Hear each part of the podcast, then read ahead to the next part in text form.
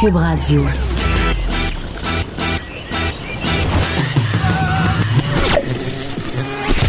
Pour elle, il n'y a jamais de mauvaise question. De 13 à 15. Les effronter. Avec Geneviève Peterson.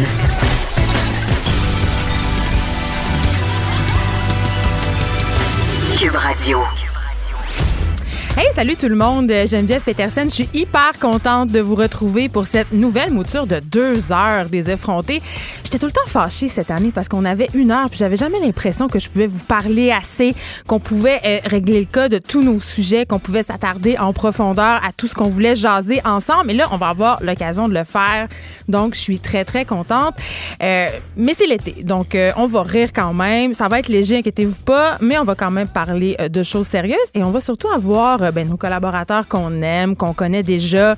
Master Bugarici va être avec nous. Tom Levac, d'ailleurs, il va être avec nous aujourd'hui, notre beau Tom. Il y a un sujet euh, qui me fait rire comme d'habitude. Est-ce que les gens qui font du jogging se sauvent de quelque chose? J'ai hâte de savoir parce que je fais beaucoup de jogging et comme d'habitude, j'ai l'impression que cette affaire-là, ça va virer en ma psychanalyse. On a des petits nouveaux aussi à vous présenter cet été. On va avoir Gab Jonka. Si vous le connaissez pas, euh, c'est un YouTuber, un influencer, comme on dit. Euh, ça va être bien, bien, intéressant parce que Gab, il a une espèce de vision assez, euh, je dirais, cynique de, l'univers de l'influence, de l'Instagram et de toutes ces autres facilités.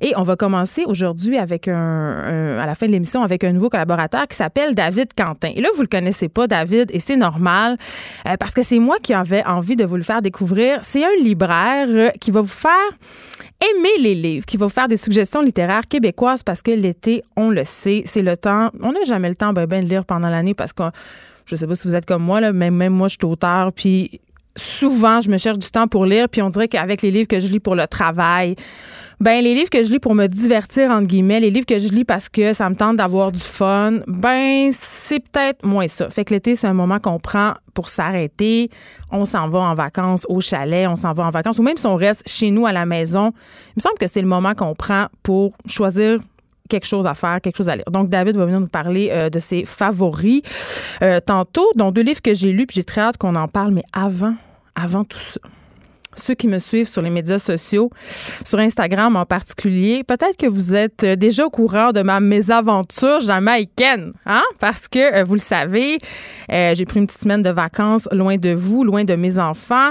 Et écoute, j'avais hâte, là, j'avais hâte à cette semaine-là parce que ça faisait vraiment très longtemps que j'avais pas pris de vacances. Des vraies vacances, là, je parle. Des vraies vacances où j'apporte pas de travail avec moi, où l'objectif, c'est vraiment de me pogner le bang sur une plage, de dormir quand ça me tente, de manger quand ça me tente, de beaucoup trop boire. Et là, je me suis dit, ben là, c'est ça, là, je dois aller dans un resort. C'est là que ça se passe, ces affaires-là. Il faut que je me book un tout inclus. Et je m'auto-jugeais. Je m'auto-jugeais parce que moi, les tout inclus, c'est pas trop ma tasse de thé habituellement. Je suis plus le genre de fille euh, à vouloir découvrir un pays, à pas trop me faire d'horaire. Dans le fond, je reviens de mes vacances plus fatiguée qu'avant, parce que j'ai tellement voulu visiter de trucs. Mais là, c'était pas ça. Donc, j'appelle une agente de voyage. Oh oui, ça existe encore en 2019, mesdames et messieurs, une agente de voyage. Parce que d'habitude, évidemment, euh, on fait juste acheter des billets d'avion sur Expedia, puis on part. Mais là, je me suis dit, ah, je connais pas ça, l'univers des tout inclus. Je vais me fier à quelqu'un. Je l'appelle, je me book un truc qui se devait être un 5 étoiles en Jamaïque. J'avais envie de me payer du luxe, comprends-tu? Je voulais un gym, je voulais une piscine, je voulais une plage paradisiaque, je voulais des buffets merveilleux, je voulais des bons spectacles, je voulais le paradis. Et euh, c'est pas ça que j'ai eu. c'est pas ça que j'ai eu du tout, du tout, du tout. Je vous raconte, euh, quand on arrive à l'aéroport euh, de Montego Bay, il y a des autobus qui viennent chercher les touristes et qui les amènent euh, dans les différents endroits qu'ils ont loués, donc les différents resorts. J'embarque dans cet autobus-là. Là, évidemment, on commence à s'en aller là-bas et là, je vois, premier sentiment de culpabilité. Là, je vois les villages là-bas, le monde pauvre, là, je me dis, oh mon Dieu, je suis tellement une grosse blanche privilégiée qui s'en va dans un resort entouré, protégé. C'est pas la Jamaïque. Je suis en train d'exploiter des gens. C'est pas bon pour l'environnement. Déjà là, je filais pas. On s'arrête dans le premier resort et là, c'était beau, c'était incroyable, c'était le paradis. J'oublie mon sentiment de culpabilité puis je me dis, ben écoute, j'ai le droit, ça les fait travailler, ça va être correct. J'espère que mon resort va être aussi beau que celui-là. Et là, on continue, on continue, on manque de se tuer deux, trois fois, tomber dans un ravin avec l'autobus. Et là, j'arrive à cette affaire-là. Cette affaire-là qui se devait d'être mon petit paradis à moi pendant la prochaine semaine et je déchante. Je déchante bien raide parce que je vois le hall d'entrée qui est loin d'être aussi majestueux que dans la brochure, qui a l'air un peu sale. Il y a comme deux, trois chiens errants. Là, je me dis, je vérifiais avec mon téléphone, est-ce que je me suis trompée? Est-ce qu'ils se sont trompés d'endroit? Est-ce que je suis dans le bon endroit? Et j'étais dans le bon endroit. Et là, je me pointe là. J'arrive dans ma chambre, il y a de la moisissure. Euh, L'air climatisé fait un vacarme d'enfer. Euh, on m'avait vendu des chambres rénovées. Je, me rends compte finalement que ma salle de bain, gang, c'est une espèce de mur de céramique neuve. OK, c'est neuf. C'est neuf. C'est là qu'ils ont pris la photo, c'est ça. Mais ils ont oublié de prendre en photo la perspective de toute la salle de bain parce que mon fond de douche, c'est un vieux, un vieux bain tourbillon des années 80 avec des cernes jaunes puis de l'espèce de petite un petit dépôt calcaire blanc. Euh, bref, c'est bien sale, c'est bien dégueulasse. Puis là, je commence un peu à capoter, puis je me dis, hey, là, euh, ça n'a pas l'air vargeux cette affaire-là. J'ai juste une semaine de vacances dans mon année. Ça m'a coûté, dans mon année, ça m'a coûté super cher. Je suis hors saison, puis ça m'a quand même coûté presque 2000 pièces. Je commence à capoter, puis à pas triper. Puis là, je m'assois, je prends deux, trois bonnes respirations, puis je dis, mais là, c'est peut-être moi qui capote. C'est peut-être moi qui est habitué au luxe. C'est peut-être moi qui, a trop des hautes attentes. Là, c'est pas tellement important. Là, je me sentais, je le répète encore, comme une espèce de petite blanche privilégiée qui se plaint le ventre plein. Je dis, je vais me calmer, je vais aller faire un peu le tour, voir le buffet. J'arrive, il n'y a pas vraiment rien à manger. Je peux pas voir au travers de mon verre tellement il est sale. Et là, je rencontre d'autres Québécois qui sont aussi découragés que moi de la situation. Personne ne sait quoi faire.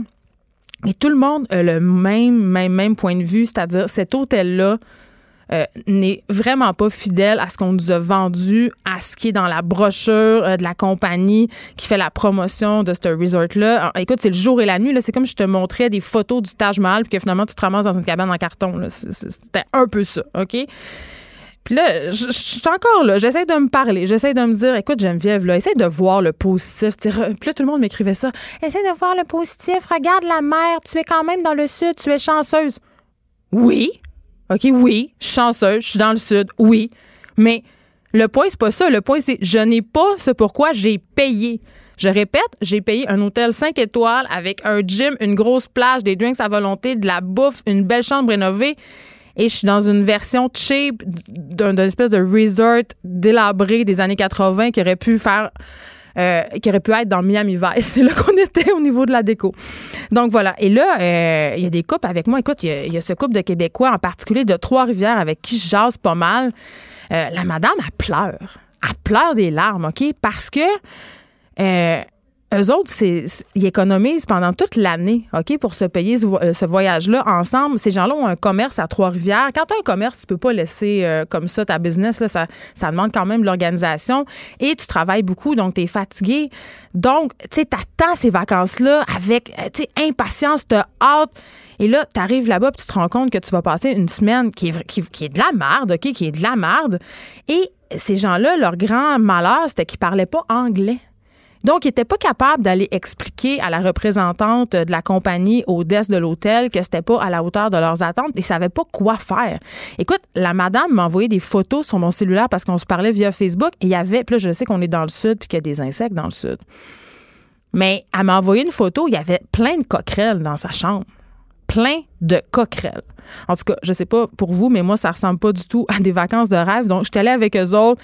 Je me, suis fait leur interprète pour qu'ils changent de chambre pour aller dans un endroit plus acceptable. Mais moi, pendant tout ce temps-là, ma première journée de vacances, je l'ai passée à capoter, pas essayer de me faire changer de place. Et la compagnie voulait rien savoir, euh, restait de marbre. Il a, fallu que je fasse des sorties sur Instagram, que je brasse la marde sur les médias sociaux pour que les choses commencent à bouger. Et c'est ça que je déplore. C'est ça que je déplore, c'est que ces gens-là qui n'ont pas peut-être ma tribune, ben, ils ont été pognés pour rester là pendant une semaine, alors que moi, j'ai pu être changé d'hôtel, j'ai pu aller dans un resort qui avait de l'allure, enfin. Euh, Puis surtout, euh, j'ai pu passer les vacances euh, que, auquel je m'attendais. Euh, ça, c'est la première affaire. Et bon, j'ai partagé mon aventure sur les médias sociaux, puis il y a eu beaucoup, beaucoup de commentaires. Puis les gens me posaient la question suivante, puis je suis certaine que vous la posez à la, maison. Ils se demandaient Mais t'as pas lu les commentaires? Mais oui! Mais oui, je les ai lus. Je veux dire, je suis pas avant d'acheter un billet d'avion puis une semaine euh, à 2000 pièces, c'est sûr que j'ai regardé sur internet c'était quoi les commentaires de ce resort là et ils étaient quasiment tous positifs sur TripAdvisor, il y avait 4.5 étoiles sur 5 et ça m'amène à vous parler à quel point les reviews, c'est pas tout le temps euh, quelque chose sur lequel on doit se fier parce qu'on le sait, il y a beaucoup d'hôtels, il y a beaucoup de restaurateurs qui paient les gens pour faire des commentaires positifs, pour aller dire Ah oui, je suis allé à cet endroit-là, le restaurant est incroyable, la plage est belle. Au travers de ces commentaires-là, il y avait quand même, certes, un petit peu de commentaires qui remettaient en question la qualité de l'endroit. La plage, mais sur 5000 ou 8000 commentaires, on parle de 25 personnes. Donc, je me suis dit, coudon, c'est des gens frustrés qui ont des critères euh, de sélection qui sont plus élevés que les miens, tu sais. Puis je, me suis dit, je suis allée là en paix.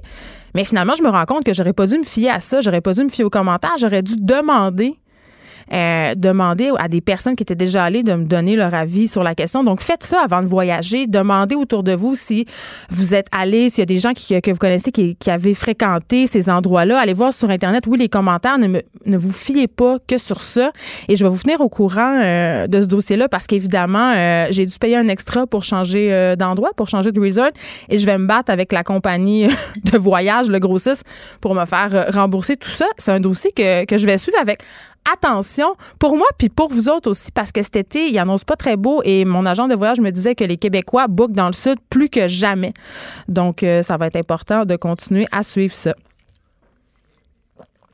Un autre truc euh, dont je voulais vous parler qui moi euh, bon un dossier suit depuis très longtemps, c'est j'appellerais ça la descente aux enfers euh, de Bombardier. Euh, évidemment, euh, c'était à prévoir qu'est-ce qui est en train de se passer là, parce qu'il y a eu une grosse vente d'actifs, ça fait pas longtemps. Et là, on apprenait que Mitsubishi ben, a acheté le programme CRG de Bombardier, CRG pardon, et va évidemment éponger la dette de Bombardier, les 200 millions de dollars de passifs, même s'ils vont rester. Mais on va en parler avec notre journaliste Sylvain Larocque, qui travaille à la section argent du journal Le Moral et qui s'est rendu sur les lieux à Mirabel parce qu'il y a des centaines de travailleurs qui vont perdre leur emploi. Bonjour Sylvain. Bonjour Geneviève. Écoute, tu t'es rendu sur les lieux, jasé avec le monde. C'est quoi le feeling là-bas? C'est quoi? Euh, qu'est-ce qui se dégage de tout ça? Euh, c'est sûr que c'est une euh, triste nouvelle parce que, comme tu disais, il y a quelques centaines de personnes qui vont perdre leur emploi. On parle d'environ 100 personnes qui fait à l'assemblage de cet avion-là à Mirabel. Euh, depuis plusieurs années. Ils ont, ils ont, déjà été plus nombreux, mais la, production était déjà en, baisse depuis un, certain temps. C'est un avion qui a été lancé euh, au début des années 90. Euh, on en a construit presque 2000. Donc, ça a été un, avion qui a eu beaucoup de succès, mais qui se vendait beaucoup moins dans les dernières années. Donc, euh, je pense que les travailleurs sont tristes, mais honnêtement, ils voyaient aussi la, fin euh, arriver. Euh, parce que quand tu vois qu'il y a moins de commandes, ben, fais un plus un. Là. et il faut dire que Bombardier avait l'idée de lancer le C-Series, un avion un peu plus grand, plus moderne et tout ça. L'idée, c'était de mettre fin à la production du CRJ. Donc, c'est un petit peu le, scénario qui était quand même prévu. On ne savait pas exactement quand ça allait arriver, la fin du CRJ mais c'est clair que ça allait arriver euh, tôt ou tard. Mais qu'est-ce que ça représente pour Bombardier, Sylvain Larocque? Parce que M. Alain Bellemare, qui est le président et chef de la direction, disait quand même que Bombardier allait continuer à se concentrer sur deux secteurs d'activité en particulier. Oui, c'est ça. Maintenant, Bombardier, ça va être les trains avec Bombardier Transport et euh, les avions d'affaires avec euh, Bombardier Aviation. donc, on ne peut pas dire que Bombardier se retire complètement de l'aéronautique. ils vont rester quand même très présents dans ce secteur-là mais vraiment le secteur des avions d'affaires. Euh, et c'est quand même le secteur où ils avaient commencé. Tout le monde connaît le, Challenger, l'avion euh, euh, l'avion d'affaires que les gouvernements utilisent pour transporter des ministres, des premiers ministres, que les compagnies utilisent aussi, que les riches utilisent pour se déplacer. Donc ça, le, Challenger, c'est ce qui avait lancé Bombardier quand ils avaient racheté à l'époque Canadair en 86. Et ils avaient pris le, Challenger pour justement euh, le transformer en avion euh, régional, en jet régional qui est devenu le, CRJ. Et donc, euh, ça a été un, épisode qui a duré une vingtaine d'années, donc le, CRJ. Et c'était très prestigieux à l'époque pour Bombardier de dire ils s'en vont dans l'aviation commerciale, ils vont vendre des avions à des compagnies comme Delta, comme Air Canada, comme Air France et tout ça. Donc c'était pour Bombardier, ça a été la période la plus euh, la plus prospère. Je me rappelle euh, l'époque à l'époque, dans les années 90, au milieu des années 90, quand les CRJ se vendaient très bien, l'action de Bombardier était à 20 ou 25 dollars. Ben, à l'époque, ça se vendait comme des petits pains chauds. Ça a vraiment été un très, très gros succès. Mais comme je le disais tantôt, euh, malheureusement, l'avion n'a pas été modernisé. Et euh, ce qui est arrivé, c'est que euh, Embraer a, lancé, la compagnie brésilienne a lancé deux modèles d'avions qui ont fortement concurrencé le, CRJ. le premier en 97, en 2002. Donc, CRJ, malheureusement, a eu de plus en plus de mal à faire face à cette concurrence-là. Et donc, c'est la fin pour Bombardier en, en aviation commerciale. Donc, c'est vraiment la fin d'une époque. M. Bellemare le reconnaissait tout à l'heure. Il disait euh, oui, c'est la fin d'une époque. Euh, c'est sûr que Bombardier reste quand même actionnaire à hauteur de 33 du, du C-Series de, l'avion euh, qui, est maintenant contrôlé par Airbus sous le nom de A220. Mais on s'entend que tôt ou tard, encore là, Bombardier va, va, va probablement vendre sa participation à Airbus donc, au moins, il y a des emplois encore au Québec, mais on peut plus dire qu'il y a d'avions commerciaux maintenant qui appartiennent aux Québécois. Ils appartiennent euh, soit à Airbus, soit à Mitsubishi. Oui, puis on peut pas dire quand même parce que, évidemment, Mitsubishi vont éponger euh, une bonne partie du passif, mais il reste quand même 400 millions euh, de, de passifs pour Bombardier qui vont devoir payer en quatre ans. Je. Mhm. Ouais. ben, je sais pas, mais dans mon livre à moi, je pense la pente va c'est pas si facile que ça ce qui les attend là, ça sera pas une partie de plaisir. Non, ben en fait, si on décortique un peu la transaction, euh, le CRG est vendu pour 550 millions US. Euh, il y a aussi euh, Mitsubishi qui va assumer une dette de 200 millions. Donc, pour Bombardier, ça représente, si on veut, 550 millions en, dollars plus ils se débarrassent d'une dette de 200 millions. Donc, c'est comme s'ils recevaient 750 millions. Euh, mais ils, euh, en même temps, ils vont assumer, comme, comme, comme tu le dis, la, dette de, de 400 millions du, de, du CRJ. Euh, donc, au net, il va leur rester 350 millions US, ce qui est quand même possible pour un avion en fin de vie. Mais je comprends. Mais, le 400 millions, c'est quoi?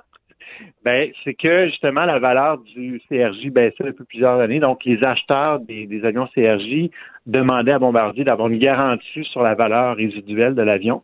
Euh, donc, c'est comme si on achetait une voiture et on sait que les voitures on a une ballonne. de sa valeur. Eh oui. Mais euh, c'est comme si on disait à GM, ben, tu vas me garantir que mon auto va garder sa valeur, ce qui est improbable. Parce, débile. que ça perd de la valeur. Donc, Bombardier s'était engagé à faire ça à l'époque pour faire des ventes. Et là, il se retrouve aujourd'hui avec une facture de 300, de 400 millions US. Quand même pas, On s'entend, Sylvain Larocque, quand même. Moi, quand je vois tout ça aller, là, puis je suis pas une économiste, puis je suis pas une fille qui connaît le dossier Bombardier à fond, là, parce que, bon, justement, je suis pas économiste, mais comme contribuable, j'ai vu tout ça aller. On a mis notre argent là-dedans. Le gouvernement, on les a aidés. Moi, ça me met en maudit. J'ai l'impression qu'on s'est un peu fait avoir, puis que Bombardier a bénéficié des largesses de l'État, euh, puis qu'on n'aura pas le rendement. On, on l'aura juste jamais. Ben, pour le C-Series, on ne sait pas si on va avoir du rendement. Effectivement, le, gouvernement a donné, euh, a, investi 1,3 milliard là-dedans. Donc, c'est beaucoup d'argent.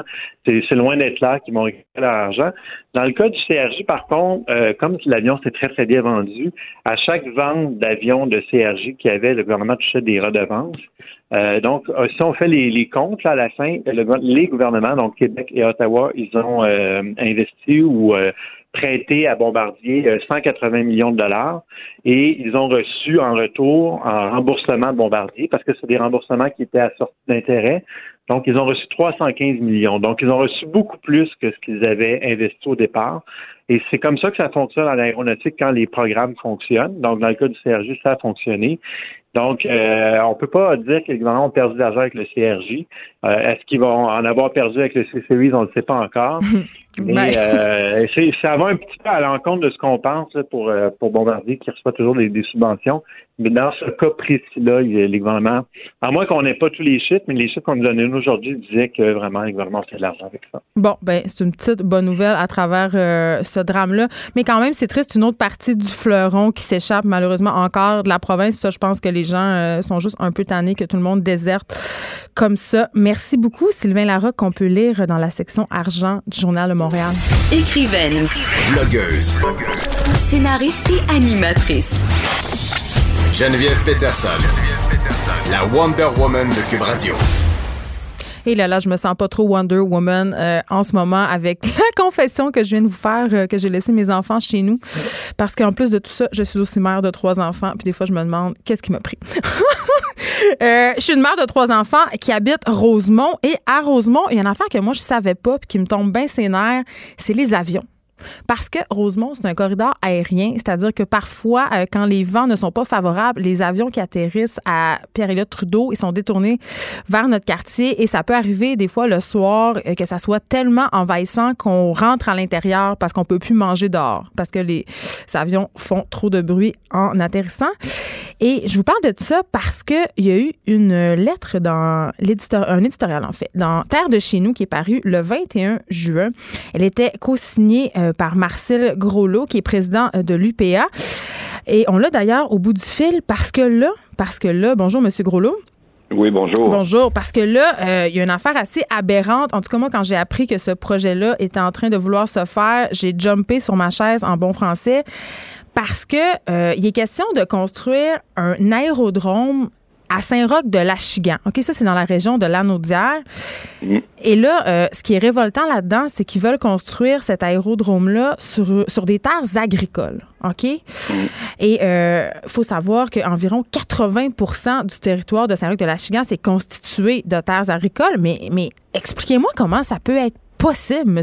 Monsieur, Groslo, qu'on décide comme se sacrer de notre patrimoine euh, alimentaire de même pour construire un aérogare, qui je, un aérodrome, pardon, qui je le souligne, est purement récréatif. C'est pour des gens qui ont des petits avions, qui veulent se faire des petites promenades en avion, là. Ben, je, je, connais pas les. oui, c'est récréatif. C'est pas une, un aéroport euh, euh, international ou, ou, ou, ou, militaire. C'est vraiment un aéroport récréatif. Puis c'est l'aéroport de Mascouche qui envisage de déménager sur ces terres-là.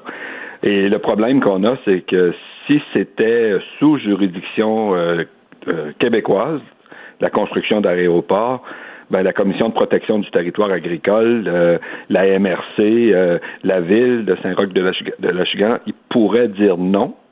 Mais dans ce cas-ci, ça relève d'une juridiction fédérale. Et là, le Québec et aucune des institutions gouvernementale québécoise n'a autorité. Alors, la seule façon pour nous de bloquer ça, c'est d'alerter le public puis de dire ça n'a pas de bon sens. Oui, parce que là, vous avez écrit au ministère des Transports, parce que là, euh, évidemment, ce projet-là, c'est comme si, vous venez de le dire, on est tombé d'une craque là, dans une espèce d'espace flou de la loi. En fait, cette, cette, ce non-lieu-là, si on peut dire, au niveau juridique, là, c'est un problème constitutionnel que le gouvernement canadien pourrait facilement régler. Et, les MRC du Québec, le gouvernement du Québec, les gouvernements provinciaux ont demandé de corriger ce problème-là euh, au gouvernement fédéral. Mais pourquoi ils ne Parce pas? que l'aviation n'existait pas en 1867 lors de la signature de la Constitution. Ben c'est tout ce qui est arrivé après, par, par exemple les télécommunications ou euh, l'aviation, relève du fédéral, tout simplement. Puis, mais euh, j'ai envie de c'est si facile que ça. Puis justement, vous venez de le dire, là, c'est un, un, anachronisme cette loi-là. Pourquoi elle, pourquoi elle règle pas? Ils ont juste à le faire. Ben, on comprend pas. Nous, on a adressé des demandes à M. Garneau pour le rencontrer, euh, au ministère, au ministre des Transports qui l'a précédé également. Euh, je ne sais pas pourquoi le fédéral s'entête à ne pas vouloir changer cette règle-là. Euh, mais actuellement, ce projet-là repose sur le ministre des Transports, Marc Garneau. Euh, c'est lui qui a l'autorité de dire oui ou non à ce projet-là. Alors, euh, et c'est la même chose pour toutes les pistes d'atterrissage, tous les aérodromes, que ce soit pour faire du parachutisme, que ce soit pour faire ben, récréatif comme celle dont on parle, euh, ou donner des cours de pilotage. Euh, si le ministre des Transports dit oui, il n'y a aucune juridiction québécoise qui ne peut s'appliquer. Parce que là, monsieur, euh, monsieur Groslot, écoutez, là, moi, j'ai habité à Saint-Honoré, dans la région de, du Saguenay-Lac-Saint-Jean. J'habitais sur le boulevard, euh, le chemin du Volaire, OK? C'est vraiment, c'est la, la route où il y a ce, genre de petit aéroport-là. Et c'était l'enfer. Tout le monde se plaint. On pense aussi à la ville de Saint-Hubert, les résidents qui se plaignent sans arrêt, qui peuvent pas manger dehors, que leurs enfants sont écœurés, mm. qui dorment pas le soir. Tu sais, c'est pas juste une question non plus de destruction de terrains agricoles, ce qui est en soi à mon sens, une, une hérésie. Une aberration. Ben oui, mais en plus, qu'en est-il de la quiétude de ces résidents-là? Comment ils reçoivent ça, les gens de Saint-Roch de la Chigan? Ils doivent pas être bien, bien contents, là.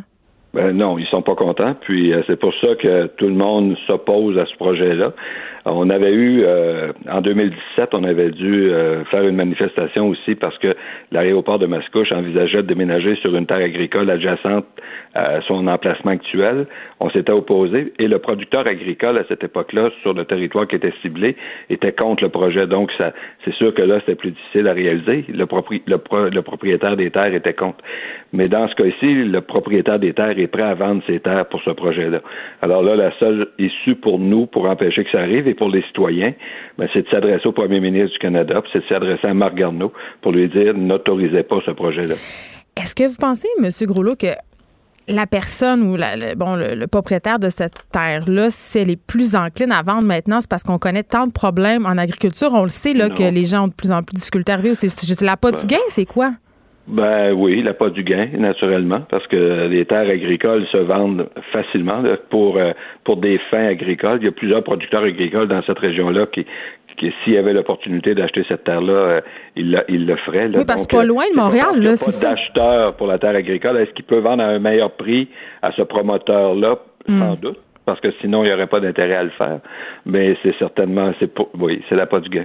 Puis on s'entend qu'une fois qu'on aurait fait ce projet-là, il n'y a pas de retour en arrière, c'est-à-dire que cette terre-là, ce, ce garde-manger-là, il est perdu pour toujours. Pour toujours, parce qu'à ce moment-là, on va asphalter euh, les pistes. Euh, puis euh, donc on est, on va, on va enlever la terre arabe, on va solidifier le, le sol, puis on va asphalter. Euh, et là, ben, c'est après ça, ben, c'est là, c'est des demandes d'autorisation la CPTAQ qui vont venir pour permettre d'avoir un, édifice qui permette de, un garage, par exemple, pour l'aéroport, euh, éventuellement un restaurant. C'est arrivé dans d'autres cas. Euh, là, on ajoute des activités autour de l'aéroport. Ça prend de l'ampleur. Alors, c'est. C'est toute une population là, qui va écoper de, de ce choix-là. Puis, merci beaucoup, Marcel Groslot. On rappelle que vous êtes président de l'UPA. C'est un dossier qu'on va continuer à suivre parce que évidemment, on est de plus en plus sensibilisé à l'importance de la culture locale. On le sait, on est dans une crise écologique majeure. Hey, détruire des terres agricoles, là, je veux dire, ça ne se fait pas. C'est, on pourrait construire cet aéroport-là bien ailleurs. Il y a plein d'autres municipalités qui seraient, j'en suis certaine, enchanté de pouvoir accueillir un aéroport parce que ça amène quand même de la vitalité économique. Beaucoup de questions qui restent sans réponse. Le ministre des Transports, ça serait le fun, hein, Monsieur Garneau, que vous veniez un peu vous expliquer parce que, évidemment, euh, c'est pas comme s'il acceptait nos demandes d'entrevue, mais je promets d'être un peu gentil avec vous si vous venez à mon émission, euh, d'être pas trop effronté avec vous. Mais, mais sans joke, ça, ça j'ai l'air fâché, mais je le suis, ça me fait capoter. Ça me fait capoter autant un manque de vision à ce point. Puis on le dit avec, on le, Marcel Groslot le dit, le confirmé, c'est l'appât du gain. C'est l'appât du gain qui mène euh, un, groupe de, possesseurs de terrain à vendre des terres aux plus offrants pour installer un truc qui va détruire notre écosystème, détruire notre richesse, notre sol et faire suer euh, du monde dans une, dans une municipalité. Donc, euh, ça n'a aucun rapport. De 13 à 15. Les effrontés. Deux heures où on relâche nos bonnes manières. Après tout, on est en vacances. Cube Radio.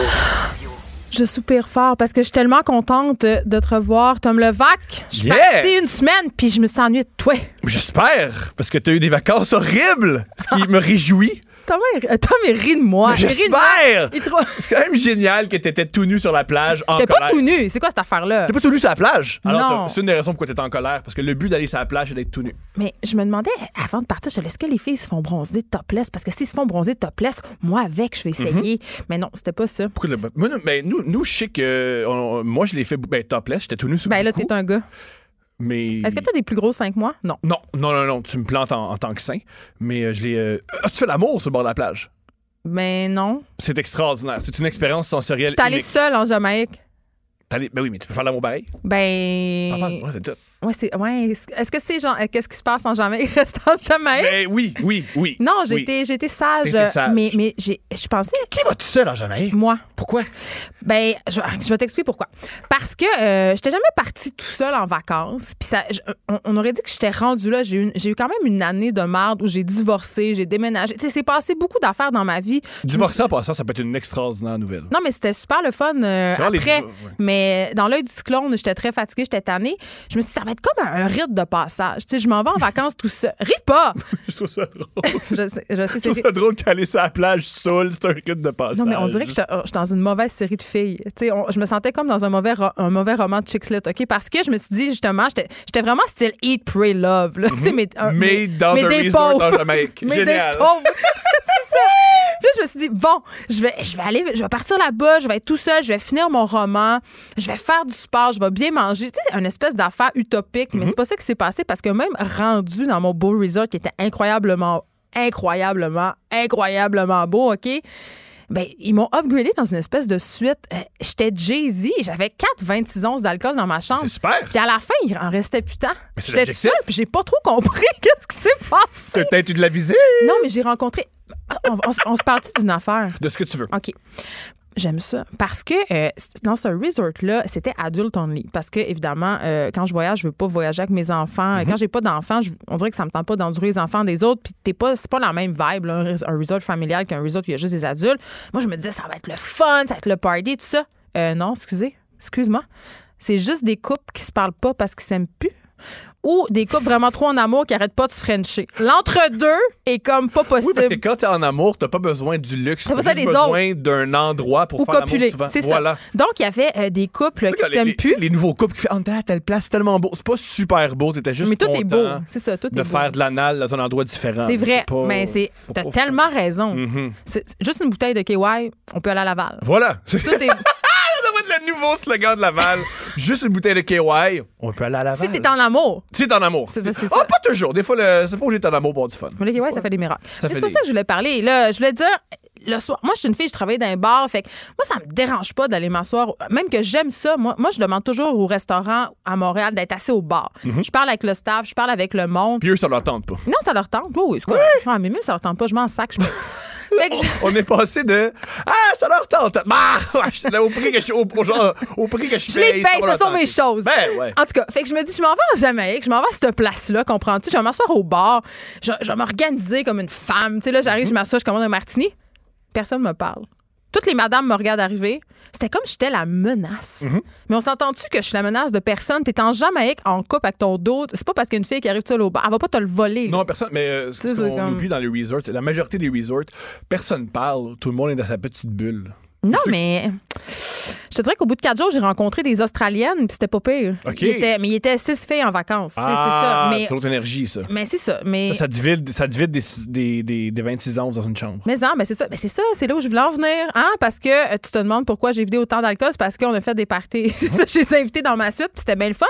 Mais, euh, tu sais, bon, tu ris de moi avec mes, avec mes vacances et Pray Love, mais j'ai eu beaucoup de questions de mes amis du pourquoi tu t'en vas tout seul, pourquoi là, puis euh, t'as pas peur de t'ennuyer. Ouais. Puis je suis sûre que toi, t'es comme moi, Tom. Toi, t'aimes ça être tout seul. Non. Hein?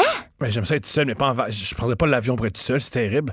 Moi, je viens, des villes. Moi, j'aime être seul. T'es-tu comme cette madame de Toronto qui me dit You are sad, girl. You, Ouais. It's sad, it's sad. Ouais. I'm looking at you, you're looking sad. Ouais, je suis d'accord avec elle. C'est très triste. Ah, Je C'est trouve pas. extrêmement J'ai eu- triste. j'ai eu un bon, un bon moment Ça de a vie. l'air. Ah, ça a l'air. Tu t'es chicané avec le monde au bar. Non, je suis pas chicané je vais pas me parler. Ça a l'air. Hey, le bonheur, là, je souhaite ça à tout le monde. J'ai vu une raie.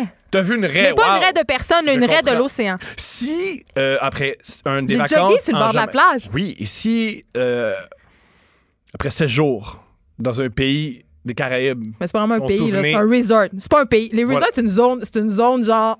C'est comme la zone internationale à l'aéroport. c'est pas, pas grand chose. C'est comme un, un endroit neutre. Là, ils m'ont dit que c'était en Jamaïque, mais c'est tout ce que je le sais pas. c'est pas cette peine. Je sais Peut-être que c'est à 23 minutes de Miami, tu sais pas. Ben, ça. Puis à la limite, I don't care, tu sais. C'est ça. Mais oui, t'as jogué. Euh, Qu'est-ce que t'as- le jogging, tu fais ça depuis là? Parce que moi, le jogging, je trouve ça fascinant. Je trouve que c'est une, acti- une activité, pour en avoir fait beaucoup, c'est fascinant. Ben, on dirait que- on dirait qu'il y a beaucoup de personnes que je connais qui ont des métiers euh, qui nécessitent de travailler dans leur tête. Beaucoup de jo- font du jogging Mhm. parce qu'on est des loners. Puis on dirait que quand tu jogues, tu peux penser à tes affaires. Mais tu sais, moi, j'ai- je jogue depuis quand même un petit bout. Euh, Ah, je vais-tu dire ça? Vas-y, tu le dis, tu le dis. Si t'as dit ça, faut que tu le dises. Ah, je vais le dire. Vas-y, vas-y, vas-y. Mon père est pas gentil des fois, Go. mais c'est pas de sa faute, mais il fait des affaires vraiment passives-agressives. Puis quand j'ai accouché de, de ma première fille, Alice, il m'a envoyé un elliptique OK. pour que je remincisse. Ouais. Super.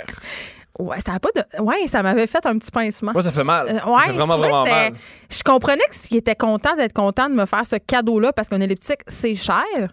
Mais je me disais, tu sais, comme, c'est quoi le message derrière ça, papa? Ah, c'est très clair le message. C'est quoi, que tu mettons? veut que C'est- tu maigrisses ouais. parce qu'il croit Trouve un peu qu'après avoir un enfant, C'est c'est plus une femme, t'es juste une mère, puis il trouve ça horrible. Puis ce que j'aime là-dedans, c'est qu'il, c'est pour lui, c'est super important la sexualité de tes partenaires. Ça, en tout cas, dans mon prochain livre, c'est pas mal en vedette, juste le dire. Super. Celui que je t'allais écrire en Jamaïque. Mais euh, ceci dit, je faisais l'elliptique, puis à un moment donné, c'était plus assez. Et là, j'ai découvert le bonheur du jogging. Et comme je vous vous en doutez, je suis légèrement excessive. Mais là, j'ai commencé à faire des demi-marathons, puis toutes sortes de choses comme ça. Puis la course est restée dans ma vie encore à ce jour. Moins intensément, je fais d'autres choses, mais j'aime pas mal ça. J'ai couru en- sur le bord de la plage. Je me sentais comme dans un- le film là, avec Tom Hanks, Poche, là, qui est tout seul sur une île de l'herbe, mais pas avec le petit. C'est Castaway, ouais. Ouais, avec le petit maudit ballon cave, il Ouais. était pas là, lui. Hey, Wilson. C'est super. Arc. Non, c'est super. C'est une super pub. C'est la plus belle pub La plus fait. belle pub de FedEx, tu veux dire. Et la pub aussi pour euh, les, les ballons Wilson. Il s'appelle Wilson à cause du ballon. Je sais. C'est extraordinaire. Mais moi, je- j'ai toujours pensé que les gens qui joguent, c'est pour fuir quelque chose. Moi, quand j'ai jogué, c'était toujours pour fuir soit une relation amoureuse que j'aimais pas, soit une situation, ou soit pour procrastiner. Mais what about juste être en forme? Non, ben, ben, tu veux fuir alors. J'ai fait mon poids! Voilà. Tu veux tout le temps fuir quelque chose. Jogger, c'est une métaphore pour fuir quelque chose. C'est ça qui te pousse. Parce que y a rien d'agréable dans jogger. C'est long, c'est plate, tu vas nulle part. Tout est débile dans jogger. Yeah. C'est vraiment une activité débile. C'est tellement une activité faite pour les humains. Non, on- non.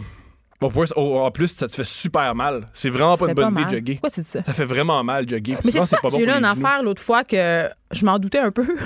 Aussi, j'ai remarqué la plupart des gens qui joguent sont souvent dans une mauvaise relation amoureuse. Comme j'ai un ami qui jogue en ce moment. Puis je connais sa blonde, puis je comprends pourquoi aller courir Ah, mais pendant sauf 20 d'elle. minutes. Mais oui, sauf d'elle. Hey, c'est son, c'est son 20 minutes de grâce Ouais. chaque jour. Il préfère avoir mal aux genoux, aux chevilles, au dos que d'entendre la voix de sa blonde. C'est moins douloureux. Elle a-tu une petite voix fatigante aiguë? Oui. Ah non. Oui. Ça, c'est les pires. Ouais. Mais t'as raison, moi, je me sauve de mes enfants quand je cours. J'espère! J'espère! C'est mon moment. Oui, j'espère que c'est ton moment. Tu- Mes amis me disaient tout le temps, appelle-moi, on va aller jogger ensemble. Ben oui. comme, hey, sais-tu quoi? Non. Quand tu vas. C'est fou, quand tu vas. C'est pour ça que la, la plupart des. euh, des des boxeurs, ils, peuvent garder leur ceinture, là, leur championnat, un ou deux ans ou un ou deux combats parce qu'ils vont bien. Puis après, aller bien, ont pas envie d'aller jogger dehors, ils ont pas envie de manger des coups de poing. Mais je comprends. Mais attends, j'allais dire, moi, j'ai lu un truc, euh, ça fait pas longtemps, euh, parce que là, il y a une affaire qui me gosse, moi, c'est la mode, justement, de courir des ultramarathons, des Ironman, comme si tout le monde pouvait faire une Spartan Race. Mais c'est ça, le but. Le but, c'est que peu de gens peuvent le faire. Alors, tu Ben, mais là, mais c'est ça. Mais là, on nous fait à croire que c'est tellement accessible puis que si tu t'entraînes quand on veut, on peut. Puis que là, écoute, je- tout le monde que je connais fait des marathons. Là, je veux dire, on dirait que c'est rendu comme aller au puis- dépanneur. Ça La m'énerve. majorité des gens que tu connais sont névrosés. C'est ça. Puis j'ai. ben, ça, c'est vrai. Puis j'ai lu. Non, mais c'est vrai quand même. Mais j'ai lu l'article. C'est pas bon pour la santé. Mais non, c'est pas bon. C'est la pire affaire au monde. Ben non, c'est pas bon courir les comme une hyène. les- courir dans la savane. on- on- Comme un après, après un- ta proie pendant six, ça n'a aucun sens. Courir aussi longtemps, ça n'a aucun sens. Et le plus débile, c'est que tu reviens au point. C'est c'est beaucoup mieux. À place de faire du jogging, fais une thérapie. C'est beaucoup plus. Ah, moi, de l'autre mais J'en ai côté. fait plein des thérapies, là. Mais t'as fait pareil. Faut, faut bien faire une thérapie. C'est parce qu'on va chez le thérapeute qu'on le fait bien. Hein. Tu sais, On peut aller chez le gym et être sur ton téléphone et rien con- faire. ok, ok. La preuve, moi, ça fait trois ans que je suis en thérapie. J'ai reculé. Je suis tellement contente que tu parles de ça, là. Vas-y. OK. à- OK, tout le monde. Combien de personnes? OK, si vous faites une thérapie, là, avouez-le, là, on bullshit dessus avec un peu. Ben, ils savent. Ça fait partie de la thérapie. On se, ra- on se ment dessus. Tu sais, quand- au début, t'arrives, OK, t'arrives en thérapie, puis là, tu te demandes quoi dire pour pas bien paraître, mais tu sais, on dirait que moi, moi, je suis auteur, hein, fait qu'on dirait que je veux, je veux les divertir. je veux leur C'est raconter un la meilleure histoire possible. Puis à un moment donné, euh, ma thérapeute euh, que j'ai en ce moment, elle me dit Tu m'avertiras quand euh, la prestation sera Ben oui. terminée, quand t'auras fini ton spectacle. Puis eux sont habitués. Ils pensent qu'on est. euh, ce qui est drôle, ce qui doit être vraiment. Drôle qu'on se pense bon, on pense qu'on peut, on peut, les, on peut se les déjouer. Ouais. Et ce qui, est, ce doit être très, très, très fatigant pour les thérapeutes, c'est qu'ils ils voient tous les mêmes patterns puis ils croient que c'est les. Dès Tu qu'on- penses original? Ouais. Ah Moi, j'ai ouais, des mais- daddy issues, c'est sûr. Tout le monde. Mhm. Pas tout le monde. Parce que ça dépend des gens. C'est quoi tes daddy issues? À part que le gars, quand il- ton père, quand tu tombes, quand après avoir accouché, il t'envoie des elliptiques chez Ah, vous? Moi, je suis constamment à la recherche de des hommes qui m'achètent de l'équipement sportif. C'est vrai! Ton homme t'a fait ça, c'est vrai! Acheter un vélo spinning! Ah, mon Dieu, c'est Je extraordinaire! hey, je viens de réaliser, je viens de, on te le dit ans, je viens de le Oh réaliser. mon Dieu, tu veux fourrer ton père. C'est Arc. extraordinaire. Moi, je veux fourrer Mon ma père mère. ressemble à Al Pacino quand même, c'est pas super. C'est aussi pire. Mes C'est amis aussi- tu peux pas dire, non, tu peux pas dire c'est génial de vouloir fourrer son père. Non, mes que amis mon père fantasmaient sur mon père quand C'est- j'étais jeune, ça non, non, mais m- ça, m'énervait bien gros. On va reculer un peu. T'as quand même dit c'est correct de vouloir fourrer mon père parce que Jamais m'as ça! Pacino. J'ai jamais dit C'est ça. J'ai extraordinaire. juste dit que mon père ressemblait à Al Pacino. Ça, c'est Puis, toi qui Al Pacino est pas super sexy. Hein. Hein, Dans le Parrain 2. Il- C'est bien, c'est de lui 5'6". qu'on parle. Il mesure 5-6. Puis dans Je le parrain 2, il frappe sa blonde. Ça reste le chef de la mafia qui bat son épouse. Ah, C'est- ouais, hein. C'est comme problématique. Oui, c'est un peu problématique. Mais on un que homme, je, on il tue son On frère. dirait que je l'aime pareil. C'est ça, je te dis, j'ai des daddy shows, j'aime les oui. pervers narcissiques. Génial. C'est- C'est le fun pour tes, tes ex. Il a ton, et ton chum actuel. Non, mais il est fin, il m'a acheté un vélo de spinning, mais c'était, il y Il est, pervers, il, est, il est pervers narcissique, mais il est gentil. Il est pas pervers narcissique du tout. Peut-être. Peut-être. Je pense que je l'aurais déjà découvert. Je suis tellement obsédée, j'ai tellement peur de tomber sur un pervers narcissique que j'ai toujours le petit maudit questionnaire. Tu sais, tes parents, je sais pas, il y avait-tu ça, le livre d'Isabelle Machin, Les manipulateurs sont parmi nous. Là, il y avait 101 caractéristiques. Si t'en as 14, tu l'es. Mais, mais moi, c'est parce que un moment donné, je dis à mon chum, je dis, je pense que t'es un pervers narcissique parce que t'as comme 22 points. Fait, ah ouais, je dis, mais moi, j'en ai 32, fait que je pense qu'on est correct. C'est un beau couple. Je pense correct, C'est hein? un beau couple. Tu parles de, de actuel ou avant? Je vais pas te dire. Un, un chum. Ah, on va dire actuel. On va dire que c'est On va dire actuel que c'est pour- ça. On va dire que c'est ça. Génial. Mais là, il t'a acheté un vélo stationnaire, ça t'a beaucoup excité. Ben, ça m'a rendu. Ben, j'ai trouvé ça cute parce qu'il m'a acheté quand même le vélo numéro 3 parce que je faisais le cours de spinning depuis deux ans puis j'y allais deux fois par semaine. puis C'était vraiment la grosse affaire Mhm. pour moi. Puis je faisais tout le temps. euh, souvent, mon vélo préféré, c'était le numéro 3. tu sais, T'avais un puis- vélo favori. Puis il l'a su, il l'a demandé à mon gym, puis il m'a- il il l'a ramené. Fait que c'est quand même cute. Oui, C'est quand c'est même cute, cute. mais ça reste te garder dans ta névrose. De, il faut que t'ailles Mais ton. pourquoi tu penses que faire du sport, c'est une névrose? Pourquoi ça peut pas juste être sain? Moi, c'est ce que c'est une des Mais toi, choses t'en que fais du sport, Thomas. fait du sport. Pas je suis- pas t'appeler Thomas. Pourquoi je t'appelle Thomas? Ben, c'est mon nom. Mais ah, mais jamais t'appeler. je pensais que c'était juste Tom. Non, Ah. mais c'est pas grave. c'est Euh, trop de vacances, trop de vacances. Je comprends. Mais c'est pour ça que ça m'a toujours fait rire quand ils disent que le sport, c'est sain, parce que moi, toute ma vie, j'ai fait du sport et c'est de la névrose du sport. C'est une manière de gérer sa névrose. Mais c'est une manière bonne de gérer son anxiété, en tout cas, parce que moi, ça m'aide vraiment bon. beaucoup. Je pense que la meilleure manière de gérer son anxiété, c'est gérer son anxiété. Non, Je trouve que faire du sport, au contraire, c'est pas la gérer, c'est faire semblant qu'elle est pas là. Puis ça, c'est pas super. là, c'est à mon tour de parler. L'activité physique, quand même, c'est prouvé que ça a une incidence sur la sécrétion d'endorphines, de dopamine, Mhm. tu sais, les hormones liées quand même au bien-être et au bonheur. Donc, si tu fais de l'activité physique, ça fait diminuer le niveau de cortisol aussi. Donc, le stress, l'anxiété diminue. L'ecstasy aussi. Oui, mais non, non, parce qu'après l'extasie, mais ça, c'est vrai, ça, c'est c'est vrai, mais ça, c'est parce qu'après, tu veux te suicider pendant trois semaines. C'est ça qui est le problème. C'est pour- ça que j'embarque pas dans le ou, mais c'est correct parce que ça te sécrète des hormones qui te fait sentir bien. Non, mais là où je suis avec toi- c'est de se sentir bien sans aller faire des chin-ups. là. Là où je suis avec toi, c'est que c'est une bonne façon de réguler son anxiété, mais si tu fais rien, c'est comme prendre des antidépresseurs. Je pense puis c'est pas aller comme- voir, c'est comme un placeur sur le bobo. Je pense pas que c'est comme aller prendre des antidépresseurs, puis je pense pas que c'est une mauvaise affaire, mais il faut quand même souligner que si le monde qui dit ah moi je vais pas au gym cinq fois semaine, pas du monde, c'est peut-être pas une super manière de voir la vie là. Mais moi, si je vais pas au gym quatre fois semaine, je suis vraiment un monstre. Ben c'est weird. Ouais. ben oui, il y a une manière de vivre. Normalement l'objectif c'est l'objectif. Moi, mes enfants, ils me disent va au gym, maman. génial, génial. Mais c'est Euh, peut-être parce que je, je, je, je suis insupportable. Il y a des bonnes chances. Il y a des bonnes chances. Peut-être que. Mais après, quand je reviens, je suis contente. J'en doute pas. Fait que j'achète plein de bonbons, plein d'affaires. Parce que je me sens coupable de les laisser au gym. Ah, fait comprends? dans le fond, ce qu'ils aiment, c'est pas que t'es folle, c'est qu'ils savent que quand tu reviens du gym, ils ont des bonbons. C'est ça, ça, aussi. c'est pavlovien. Ouais, ils sont brillants. Dans le fond, t'as élevé des bons, des enfants intelligents qui font yo, quand la, quand la c'est la bonne femme, elle s'en va faire du basic, elle revient avec des, elle revient avec des, des bonbons. Mais c'est comme tantôt, quand je vais revenir d'animer le show de radio, là, je l'ai dit au début, j'ai dit mes enfants sont tout seuls chez nous. Je me sens un peu mal parce que je me dis tout le temps, tu sais, je suis tout le temps poignée dans mon sentiment ça, de je suis une femme libre, mais je me sens coupable. Mais ça, on oublie, là, les enfants, la dernière affaire qu'ils veulent voir, c'est leur- leurs parents. C'est Ah non, génial, moi, non, moi, ils, non, ils veulent pas que je travaille l'été. Ils veulent passer du temps avec moi en famille, puis ils me font sentir coupable sans arrêt. Mais peut-être que c'est un levier pour que je leur achète des bonbons. C'est possible. Parce que toi, je sais pas, euh, Mais moi, je suis quand t'étais petit, Oui. mais quand t'étais petit, je, il me semble que nos parents, ils s'occupaient pas tant que ça, Non, nous autres. C'était des bons parents, non. des très bons parents, c'est pas ça que je dis, là. Mais moi, je faisais pas ça, des activités avec ma Non. mère puis mon père. On n'allait pas chez Frontropolis, on allait à Disney une fois par année, puis Ben, c'est une activité, ça, les non, je comprends, mais on dirait qu'on on a comme cette idée-là, puis je, je m'exclus pas là-dedans, Mm. gang. là. On a cette idée-là qu'il faut tout le temps les divertir, les stimuler. Puis que, tu sais, moi, des fois, je suis un peu gênée de dire, ben oui, ma fille de 12 ans, elle garde mon fils, elle reste chez nous. J'ai l'impression que les gens sont comme, mais c'est c'est dangereux, il peut arriver n'importe quoi.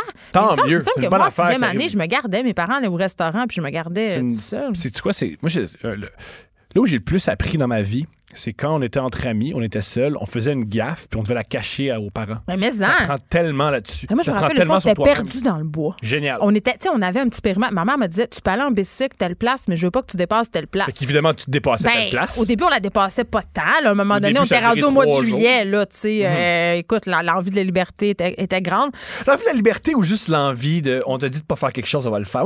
J'écoutais trop là, les poètes disparus. là. J'avais le goût de comme je voulais là, transgresser. Fait on est allé en bicycle loin dans des sentiers, puis on s'est perdu, puis ça nous a pris vraiment du temps à revenir. Non, mais vraiment du temps. Il a fallu passer par un autre quartier, par des coulées, des ravins avec nos vélos. Quand je suis revenue chez nous, j'étais couettée puis pleine de tocs, puis j'étais graffinée.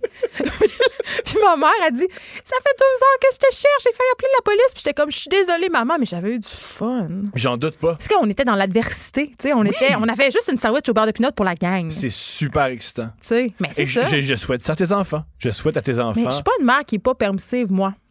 Dans, dans le sens que je leur laisse beaucoup de cordes pour se pendre.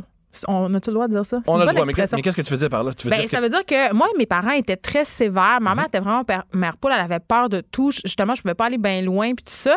Puis ça, je me rappelle, ça, ça m'a beaucoup dérangé. Fait que j'ai pas envie d'être ce genre de mère-là pour mes enfants. J'ai besoin de donner beaucoup de lousse, de leur, de leur donner beaucoup de responsabilités.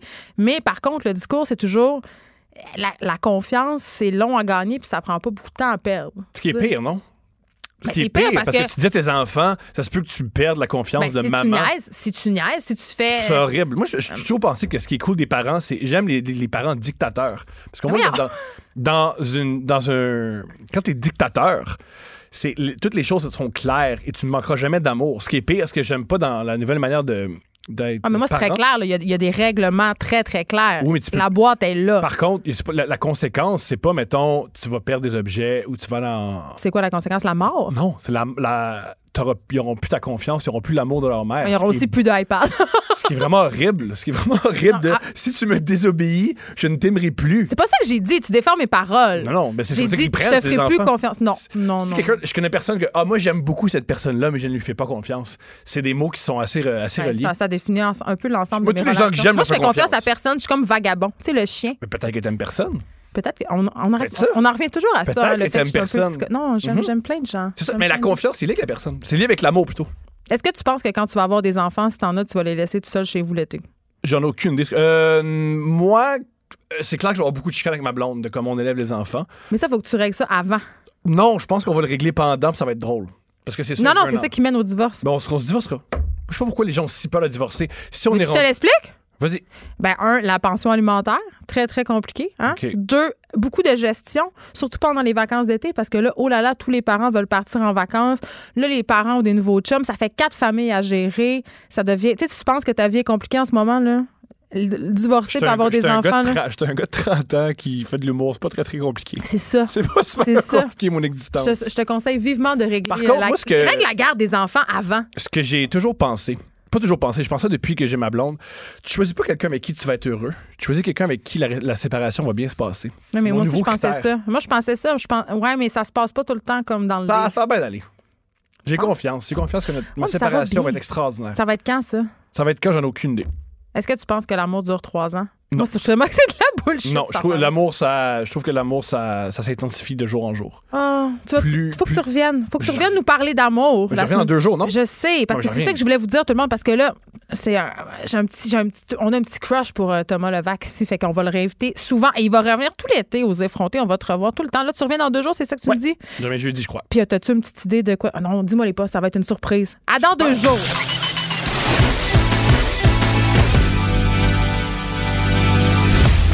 Du mordant. Et aucun règlement municipal ne l'interdit.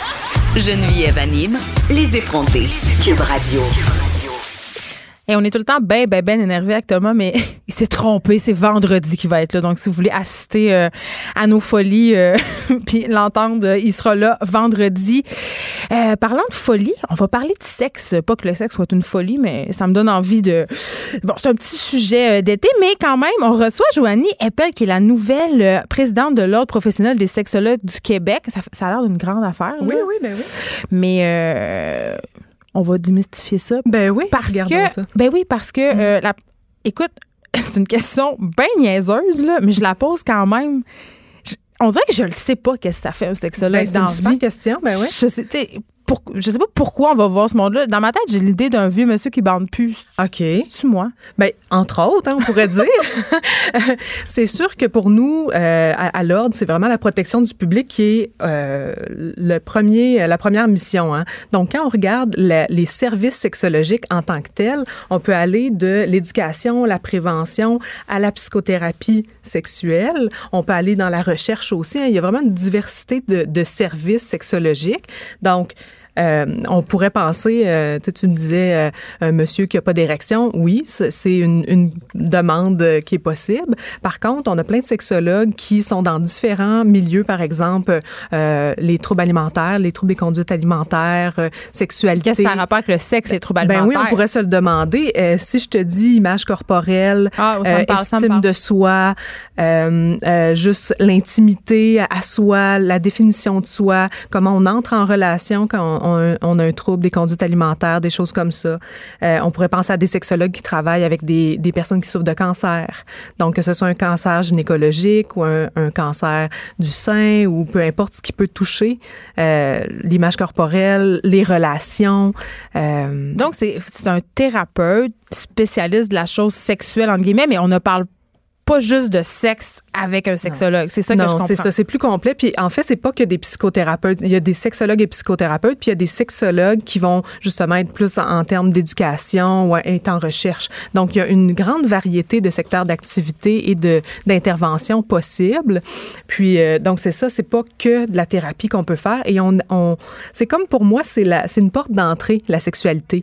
Donc une porte d'entrée Ben, c'est une extrêmement partie importante de Exactement. l'existence humaine. On pourrait même dire centrale. Ben. Donc, en termes de, porte qu'on prend, qu'on va dans cette intimité-là, euh, il y a quelque chose de, profondément comme une, spécificité à ces professionnels-là qui utilisent cette porte-là, cette porte intime, euh, cette aisance qu'ils ont développée dans leur formation initiale à parler de la sexualité pour parler de la globalité de la personne.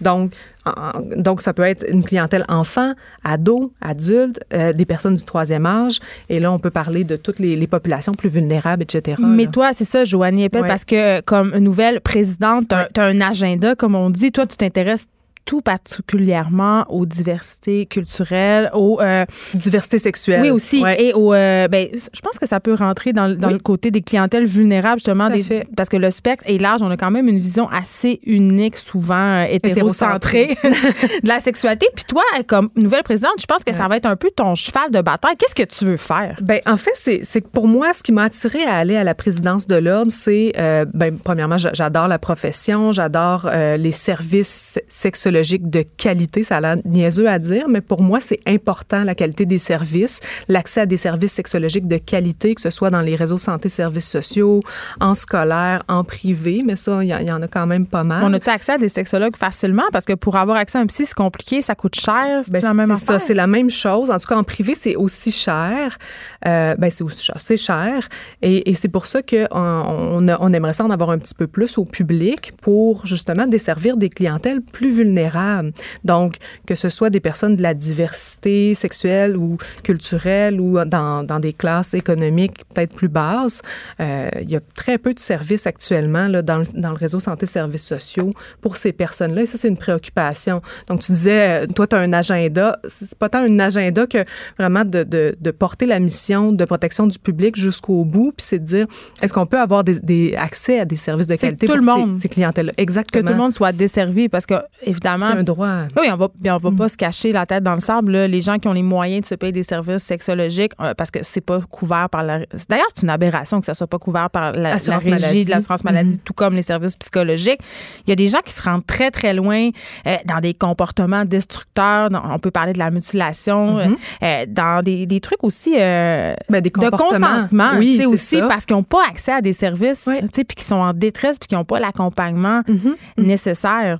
oui, tout à fait. Fait. Puis c'est comme de dire euh, les souffrances sexuelles peuvent être euh, prévenues ou euh, il peut y avoir de l'éducation qui pourrait prévenir certains problèmes sur le plan sexuel s'il y avait un peu plus de services pour, pour beaucoup de personnes. Mais il y a même plus de cours d'éducation Ben sexuelle. là, là, ça, ça recommence, Oui, le attends, gouvernement. On va s'en parler. Ouais, ben c'est ça. Parce que là, euh, tu l'as entendu avant. Oui. Moi, j'ai trois enfants. Euh, Puis bon, ma fille s'en va au secondaire l'année prochaine, Mm. elle est en sixième année. Et là, la, la façon dont la- les cours d'éducation sexuelle sont réintroduits dans les écoles, c'est par le biais de l'enseignement. Là, tu me corriges si je me non, trompe. ça, c'est les enseignants et les Donc, c'est les enseignants qui doivent et les enseignantes qui doivent octroyer, si on veut, cette connaissance-là, la transmettre. Un, c'est pas tout le monde qui est à l'aise de parler de ce sujet-là, puis c'est tout à fait normal. Hein? C'est une formation, c'est pas pour rien. Deux, euh, en tout cas, euh, l'école, moi, de la façon dont j'ai compris ça, là, ils nous envoient des courriels, puis là, ils nous expliquent euh, qu'est-ce qu'ils vont avoir vu, qu'est-ce qu'ils vont Mhm. voir. Le mettons, hein. contenu, par C'est ça. exemple. Fait que maintenant, Mhm. moi, ma fille est en deuxième année, ça va être telle, telle, telle notion.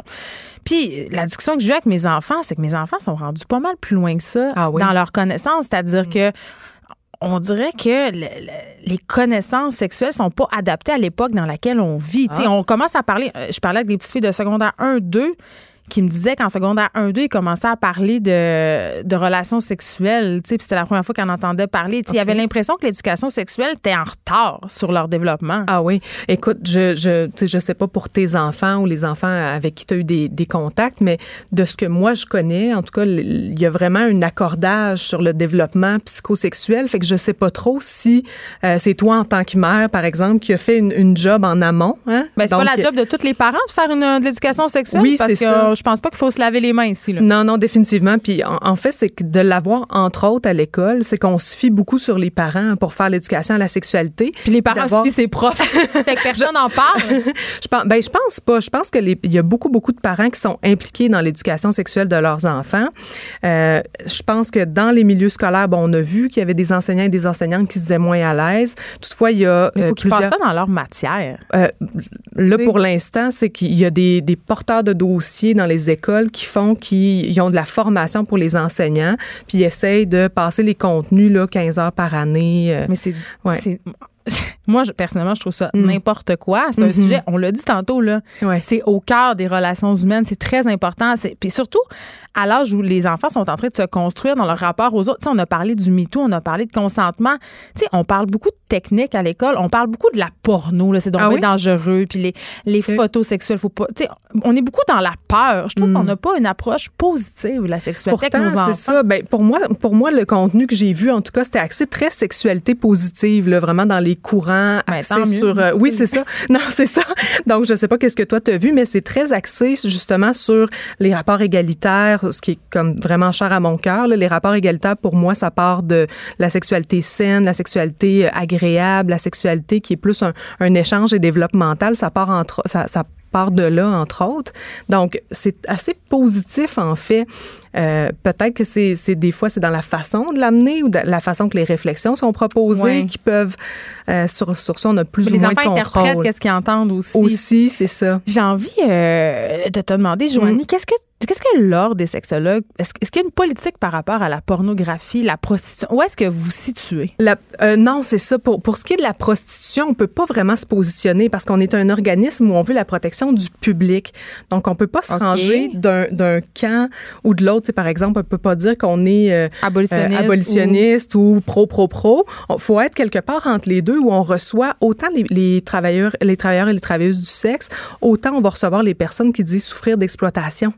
Tu comprends? Donc, il faut, on peut pas se ranger d'un camp ou de l'autre. Il faut re- rester vraiment ouvert, ouverte euh, à l'ordre. Et ben, c'est sûr que de- chez nos sexologues, on va avoir un, un range de services aussi dans toutes ces sphères-là. Donc, il faut être euh, chapeauter tous ces membres-là, sexologues, qui vont travailler, que, que ce soit dans des organismes plus abolitionnistes ou pour les, les femmes euh, et les hommes travailleurs du sexe. Puis la fameuse porno, là, parce qu'on en parle tellement, Oui. puis on en a parlé à l'émission souvent. Ah oui. Puis, ben, on a un rapport, je, je vais dire, passif-agressif Oui. à la porno, parce Oui, que oui. d'un côté, tout le monde en consomme. Personne. euh, bon, je pense qu'on en parle de plus en plus. Les, les filles aussi sont de plus en plus enclines à l'avouer, tout ça. Mais en même temps, il y a, il y a un sentiment d'exploitation. de Tu sais, c'est comme un. On se sent coupable, tu sais. Puis est-ce que ça. On se demande aussi souvent, c'est quoi les effets de toutes ces images-là sur notre cerveau, sur, parce qu'on est dans une culture pornographique, veut, veut pas. C'est Oui. accessible. Euh, puis là, je parle pas juste des enfants, tu sais, avec les cellulaires, tout ça, c'est partout, tout le temps. C'est une, une réflexion à avoir. hein. Il y a vraiment une réflexion à avoir sur comment ça a un impact. Et, et c'est pour ça, entre autres, qu'ils en parlent probablement dans les cours Ben, sûr. euh, d'éducation à la sexualité, parce qu'il y a- il y a vraiment un regard critique qui doit être fait là-dessus. Un regard critique qui fait comment ça me, ça me touche en tant qu'humain, en tant que personne, homme ou femme, peu importe. hein. Comment ça me, ça, ça me touche, comment ça, mo- ça modifie mes codes d'attraction, comment ça modifie l'intérêt que je peux avoir pour mon prochain, comment ça modifie aussi, euh, on va dire, le degré de- d'agressivité ou de violence que je peux amener Ben, dans ma sexualité. Parce que c'est ça, là. J'avais la réflexion suivante l'autre fois, puis j'avais chroniqué là-dessus, j'avais demandé au, au lecteur de m'écrire, puis j'ai eu beaucoup de témoignages. Je, je me demandais jusqu'à quel point les images que je voyais euh, orientaient, Mhm. modelaient ce que je trouvais excitant. Mhm. Puis je trouve que des choses qui étaient très euh, nichées avant, Mhm. comme le sadomasochisme, les pratiques un peu plus, euh, bon, pas, van- pas les pratiques vannées, justement, les Mhm. choses hardcore, les trucs qu'on voyait très peu, c'est rendu un peu normal. Oui. Il peut y avoir un phénomène de désensibilisation Ouais. qui se fait et, et d'où, l'importance hein, en termes de, là je reviens un peu à la mission de l'ordre, de, de promotion de santé sexuelle, de dire il faut vraiment qu'on ait une réflexion collectivement sur, sur comment euh, justement on, on protège, puis, puis je le dis pas d'une façon alarmiste, mais comment on protège les, les jeunes et les moins jeunes par des réflexions critiques sur ce sur ce qu'ils voient. Et ça, ça passe pour moi dans beaucoup plus d'ouverture sur la sphère sociale. Bon, des émissions comme on, on fait en ce moment, c'est c'est bon pour ça parce que on, on se met à dire, hey, coudon, on, ça- comment ça nous touche, comment ça, comment ça nous modifie Mais comment à l'intérieur que de tous nous? les gars pensent que taper les fesses des filles, c'est comme. Il n'y a Oui, rien oui. là. C'est ça, c'est ça. C'est comme que- qu'est-ce que qu'est-ce que ça peut me faire, hein? Puis là, c'est comme d'un peu. euh, Ben, faire une introspection. Oui, c'est ça, c'est ça. Faire une introspection, se regarder aller, c'est pas, c'est pas si simple que ça. hein. Ça peut être extrêmement confrontant. Mais ça peut être gênant aussi. Ça un peut peu, être non? gênant euh, de parler de ça justement avec une sexologue ou un sexologue, de dire, écoute, moi, je, je vois qu'il y a eu une désensibilisation, une gradation même dans les, les trucs violents que je regarde, par exemple. Là, on parlait aussi, des- là, il y avait des études qui sont sorties il y a pas longtemps, puis je suis certaine que tu les as vues passer, Mm. mais des jeunes qui ont des, justement des problèmes de dysfonction érectile ou des femmes qui ont des pro- difficultés à atteindre l'orgasme parce qu'ils consomment la pornographie trop présente, fait qu'ils ont besoin de plus en plus de pratiques extrêmes ou de comportements euh, très précis. C'est ça. Quand je, quand je te parlais tantôt de justement code d'attraction ou fantasme ou, ou fantaisie, euh, c'est qu'il y a souvent un support avec la porno versus le développement un peu de son imaginaire à soi, euh, qui représente un peu qui on est individuellement. Euh, parce que Tu veux ça, dire qu'on se fie trop sur la porno oui, pour ben, se, ben, c'est qu'on peut perdre. stimuler? Oui, ben on peut perdre de vue quelque chose qui est plus intime à soi. Donc comment moi j'aime être vue, comment j'aime être désirée, comment moi j'aime désirer, comment moi j'aime euh, initier une relation sexuelle, etc. Donc on perd un peu de vue notre contact à soi quand on est observateur de porno versus quand on, on, on, euh, on va dire on, on on est en train de créer nos propres fantaisies. T'es pas en train de dire que la porno, c'est mal. Tu dis Non, non. qu'il faut l'approcher avec une- un certain sens Un cer- critique. Exactement. D'où les, les, les contenus dans les, les cours, pas les cours, mais les, les, les contenus euh, dans l'éducation à la sexualité. Là. je me demande tout le temps, euh, les gens qui vont voir, est-ce que euh, est-ce qu'il y a des jeunes, tu sais, parce que Oui, oui, oui. De Des plus jeunes, en plus? Oui, oui, de- ben, des jeunes adultes. Là. Euh, ben, il y, a, il y a des sexologues qui vont se spécialiser auprès d'enfants ou d'adolescents. Mais bon, moi, par exemple, dans ma pratique privée, c'est plus des adultes, jeunes adultes, qui consultent assez tôt. Puis moi, je, je, lève- je leur lève mon chapeau là, de venir chercher une aide pour des souffrances sexologiques assez tôt. C'est quand même assez fort. Là. Est-ce que tu dirais, je m'en appelle que le mouvement MeToo Mhm. a eu quand même une incidence positive sur ce que vous voyez dans vos bureaux? Les... Mhm. Ben, c'est sûr qu'on voit une, une, diminution de la tolérance sociale par rapport à tout ce qui est inconduite. D'ailleurs, à l'ordre, on a un projet sur les inconduites sexuelles des professionnels, hein, pas juste de l'ordre des sexologues, mais de tous les professionnels de la santé, ben, tous les professionnels du système professionnel.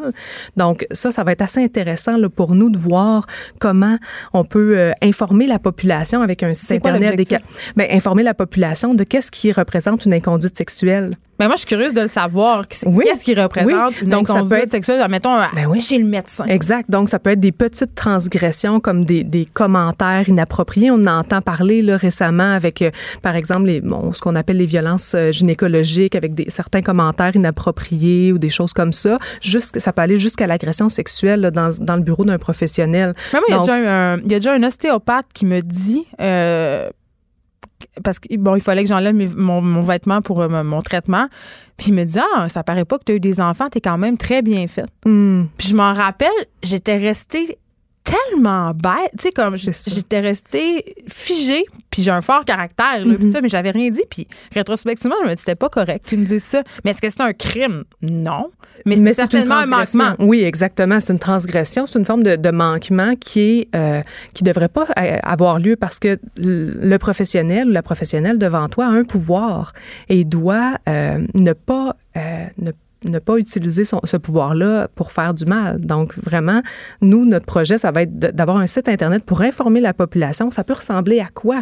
Donc, il va y avoir des capsules et, de l'information. Parce qu'on ne sait plus, on ben dirait. on ne sait plus où est-ce que ça commence, euh, qu'est-ce qui est vraiment grave, qu'est-ce qui est limite. Même moi, qui est quand même assez conscientisée, je me dis, tu sais, coudon, ce commentaire-là, c'est-tu correct, cette façon de toucher là? Puis, tu sais, tu as abordé le sujet des violences obstétricales. Mm. Mm-hmm ça, c'est peut-être pas des, des, violences sexuelles, entre guillemets, euh, mais c'est des actes qui, qui, causent la détresse chez les, chez les femmes puis qui, fait, qui causent du mal psychologique et physiologique. Là. Moi, euh, pour avoir accouché à l'hôpital, je peux dire qu'il y a des mhm. violences obstétricales, j'en ai subi, mais on parle plus des examens gynécologiques, tu sais, dans les bureaux, euh, des, des, médecins qui se dépêchent, qui rendent des spéculums très rapidement, que ça fait mal, puis qui sont comme, hey, là, gars, ça sera pas long, le prend un bon respire. Ça, on peut-tu faire quelque chose? Ben, c'est justement, donc, nous, on va travailler à informer le grand public de, de toutes ces transgressions-là jusqu'à jusqu'à l'agression sexuelle. Puis c'est ça, c'est de réduire la tolérance au fait que ben, il y a des gens qui vont avoir des comportements sur le plan sexuel qui sont inadéquats.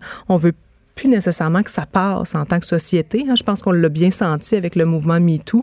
Puis le système professionnel va être informé aussi de, tout ça. Donc la réflexion va continuer, va s'approfondir, puis on va, on va tout raffiner ça dans les prochaines années. Hmm.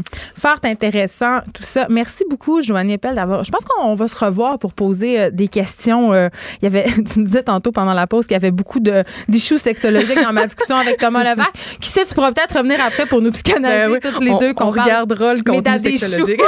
C'est un plaisir. On te souhaite bonne chance dans tes nouvelles fonctions. On rappelle que tu es la nouvelle présidente de l'Ordre professionnel des sexologues du Québec. Geneviève Peterson, la seule effrontée qui sait se faire aimer. Jusqu'à 15, vous écoutez Les effrontés. Hey, c'est à moi. c'est tellement drôle. J'étais encore en vacances, j'étais encore en, avec tout le monde. Non, c'est pas vrai, c'est parce que j'étais trop excitée. Euh, je pensais au roman La trajectoire des confettis que David Quentin, à qui on va parler à l'instant, me recommandait avant que je parte en vacances parce que vous le savez pas, ça va devenir votre libraire à vous aussi. Parce que moi, c'est mon secret que je garde depuis plusieurs années, euh, depuis qu'on se connaît, en fait, depuis que j'écris La déesse des mouches à feu en 2014. Allô, David? Allô Geneviève, bon retour. Mais t'es fin, je suis tellement contente que tu sois là parce que notre mission ensemble, c'est d'amener les gens à lire parce que, euh, puis je suis absolument certaine que tu partages cette euh, conviction-là. Pour faire lire les gens, il suffit de mettre les, bons livres entre les bonnes mains, c'est-à-dire de conseiller les, livres aux bonnes personnes, les bons livres aux bonnes personnes, et tu le fais très bien. Tu le fais très bien. Donc, tu vas le faire euh, pour nos auditeurs. Maintenant, tu nous parles de deux livres aujourd'hui. Oui, euh, deux premiers romans. Euh, pour cette première chronique-là, je voulais choisir les deux livres que j'ai défendus, disons, avec le plus d'enthousiasme au cours des derniers mois en librairie puis sur les réseaux sociaux. Euh, c'est d'une part deux premiers romans donc d'autrices. la première, donc, on parlait de la trajectoire des confettis de Marie-Ève fin trentaine, et dans le deuxième cas, on va en parler un petit peu plus tard, Suzanne Travolta d'Elisabeth Benoît, qui elle est fin quarantaine. Je trouve ça intéressant parce que c'est des premiers livres, mais écrits par des femmes qui ont de la, maturité, qui, qui, imposent un univers qui est très fort, puis c'est c'est ça que je recherche un peu dans les livres, des livres inventifs qui sont drôles et qui sont intéressants, puis qui nous font comprendre le monde un peu dans lequel on vit. Donc, pour commencer avec euh, avec le livre de Marie-Ève Thuot, ben c'est un livre qui que moi, dès, dès que j'ai commencé, dès les premières pages, on, reste surpris. Il y a une scène, une sorte de morceau d'anthologie qui se passe dans un bar assez loufoque. Et euh, je sais pas, c'est, premièrement, c'est un, très, très gros livre. C'est un livre d'une fresque d'environ 600 pages. Mais c'est ça, c'est ça, David, parce que moi, quand je l'ai eu entre les mains, ce livre-là, euh, tu l'as dit, là, c'est une grosse brique, mais ayez pas peur, tout le monde, là, ça se traverse. Mes amis, là, j'ai lu ça en cinq jours, OK?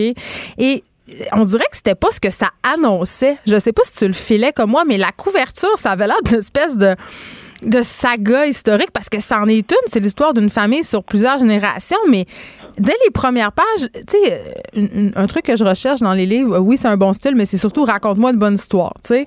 Et cette scène d'anthologie là dont tu parles au début dans un bar où on, rencontre des personnages qui vont être importants dans l'histoire, eh, c'est un peu trash en même temps, tu sais, un côté, euh, en tout cas moi ça m'a appelé. Oui, puis en fait, c'est ce qui est très drôle, c'est que et pourquoi moi je pense que ça fonctionne, c'est que c'est plusieurs petits morceaux, petits fragments d'histoire qui nous sont racontés et on se promène, ça c'est sur 125 ans, bien que la, la, majeure partie du livre se passe dans les années 2010. On suit l'histoire de quatre frères euh, qui vont avoir des rapports à la sexualité très différentes parce que oui, c'est un livre qui parle beaucoup de sexe, qui parle beaucoup de libido, de, de relations homme-femme, mais qui est qui est intelligent, qui est intéressant, puis qui, qui ose aussi beaucoup. Ben oui, parce que là, euh, tu, tu l'as dit, là, j'avais envie de t'en parler. Là, c'est un livre très, très, très sexu. Même tellement sexu comme on est, j'étais comme ouh, j'étais un peu comme turn on parce que je lisais.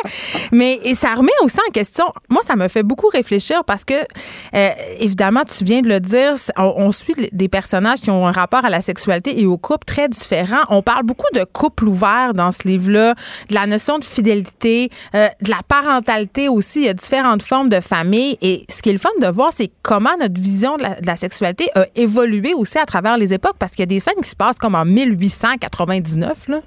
Oui, oui.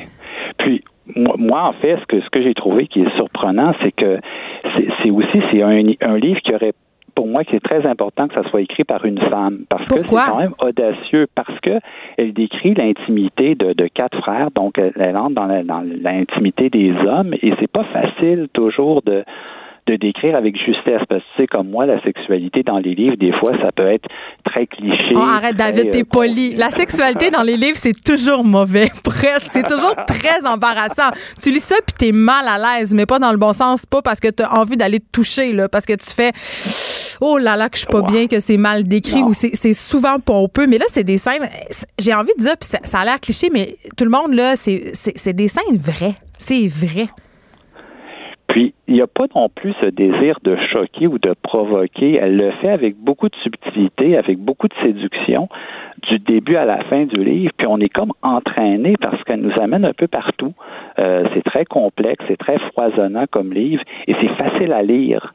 C'est pas une écriture qui qui est complexe, ça coule de soi, mais le propos, avec il y a des références historiques, des références intellectuelles, mais tout ça s'imbrique bien. Puis je pense que faut féliciter quelque part le, travail éditorial des Herbes Rouges de, de, Roxane Desjardins, qui est une jeune éditrice et que, qui ont travaillé très fort pour faire un livre assez solide qui se démarque pas mal des autres sur cette saison. Donc ça a été pour moi une je sais pas, c'est très difficile à résumer en même temps. Il est question de Tinder, de l'amour à l'ère des réseaux sociaux. C'est c'est un livre qui qu'il faut mettre entre les mains de plusieurs personnes. Puis en librairie, il y a des gens qui sont venus qui m'ont dit écoute, je te conseille à d'autres, c'est quelque chose de, de je m'attendais pas à ça. Puis ça fait toujours plaisir à entendre parce qu'on se dit on a trouvé quelque chose qui qui sort un peu de l'ordinaire cette saison. Puis c'est un livre parfait pour l'été à quelque part. Ça nous fait réfléchir, ça nous fait se remettre en question. Je pense que puis là encore on est dans le gros cliché, mais encore une fois c'est vrai, c'est un livre qui va faire jaser. Tu sais mettons moi quand j'ai fini de le lire, j'ai dit à mon chum je veux absolument que tu lises ça.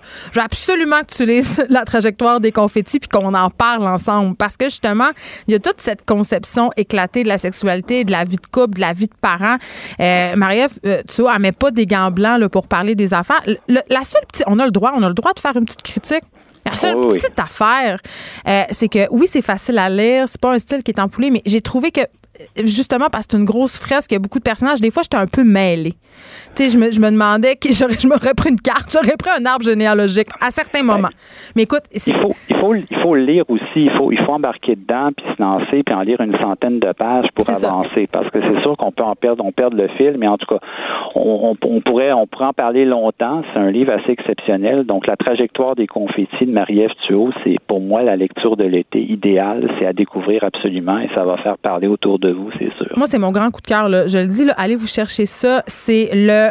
En tout cas, euh, je vais dire un gros mot, là, mais je pense que c'est le meilleur livre que j'ai lu cette année, peut-être avec Ouvrir son cœur d'Alexis Morin.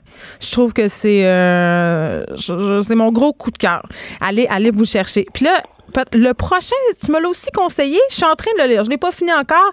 Je vais réserver mon jugement, David, parce que non, mais il y a des livres des fois qui nous, qui nous, qui nous dérangent. On sait pas trop pourquoi. On sait pas si on les aime ou si on les haït.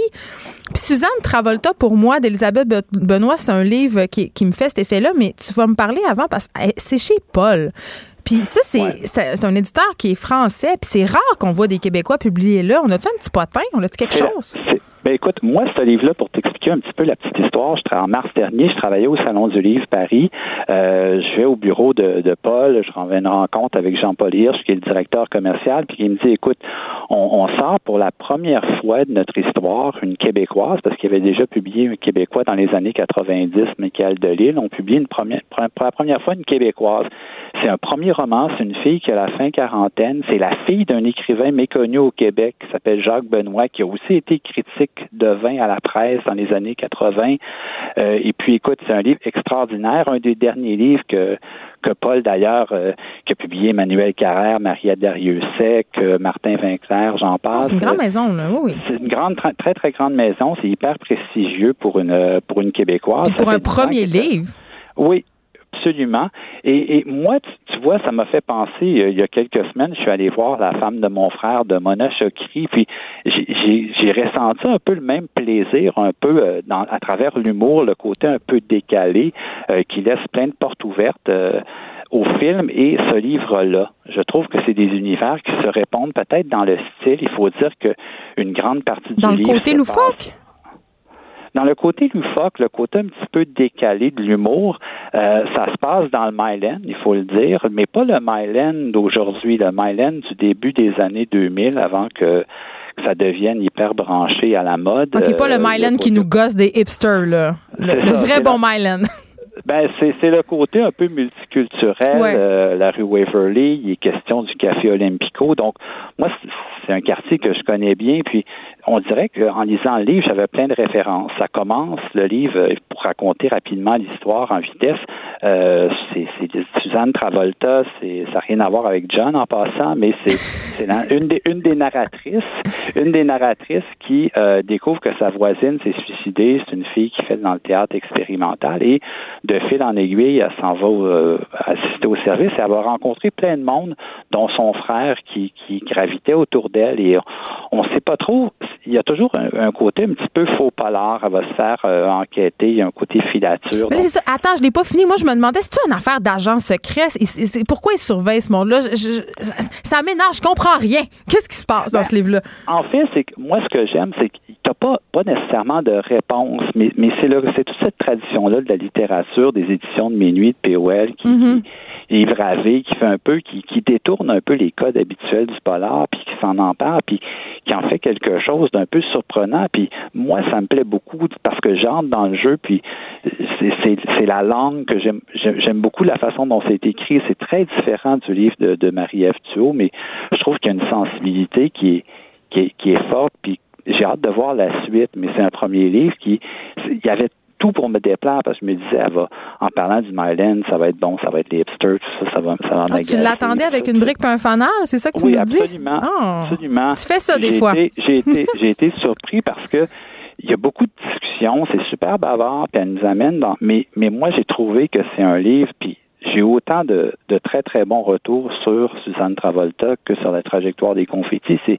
c'était les deux choix qui me paraissaient évidents pour, euh, pour cette première chronique-là. Je me disais, c'est, c'est, je peux pas choisir d'autres livres. Bon, il y aura dans les prochaines semaines autre chose que j'ai adoré aussi, mais ça a été mes deux, euh, mes deux surprises du, début de l'année en littérature. Et pour moi, c'est un livre québécois, même si c'est paru en France. Et ben, c'est une québécoise.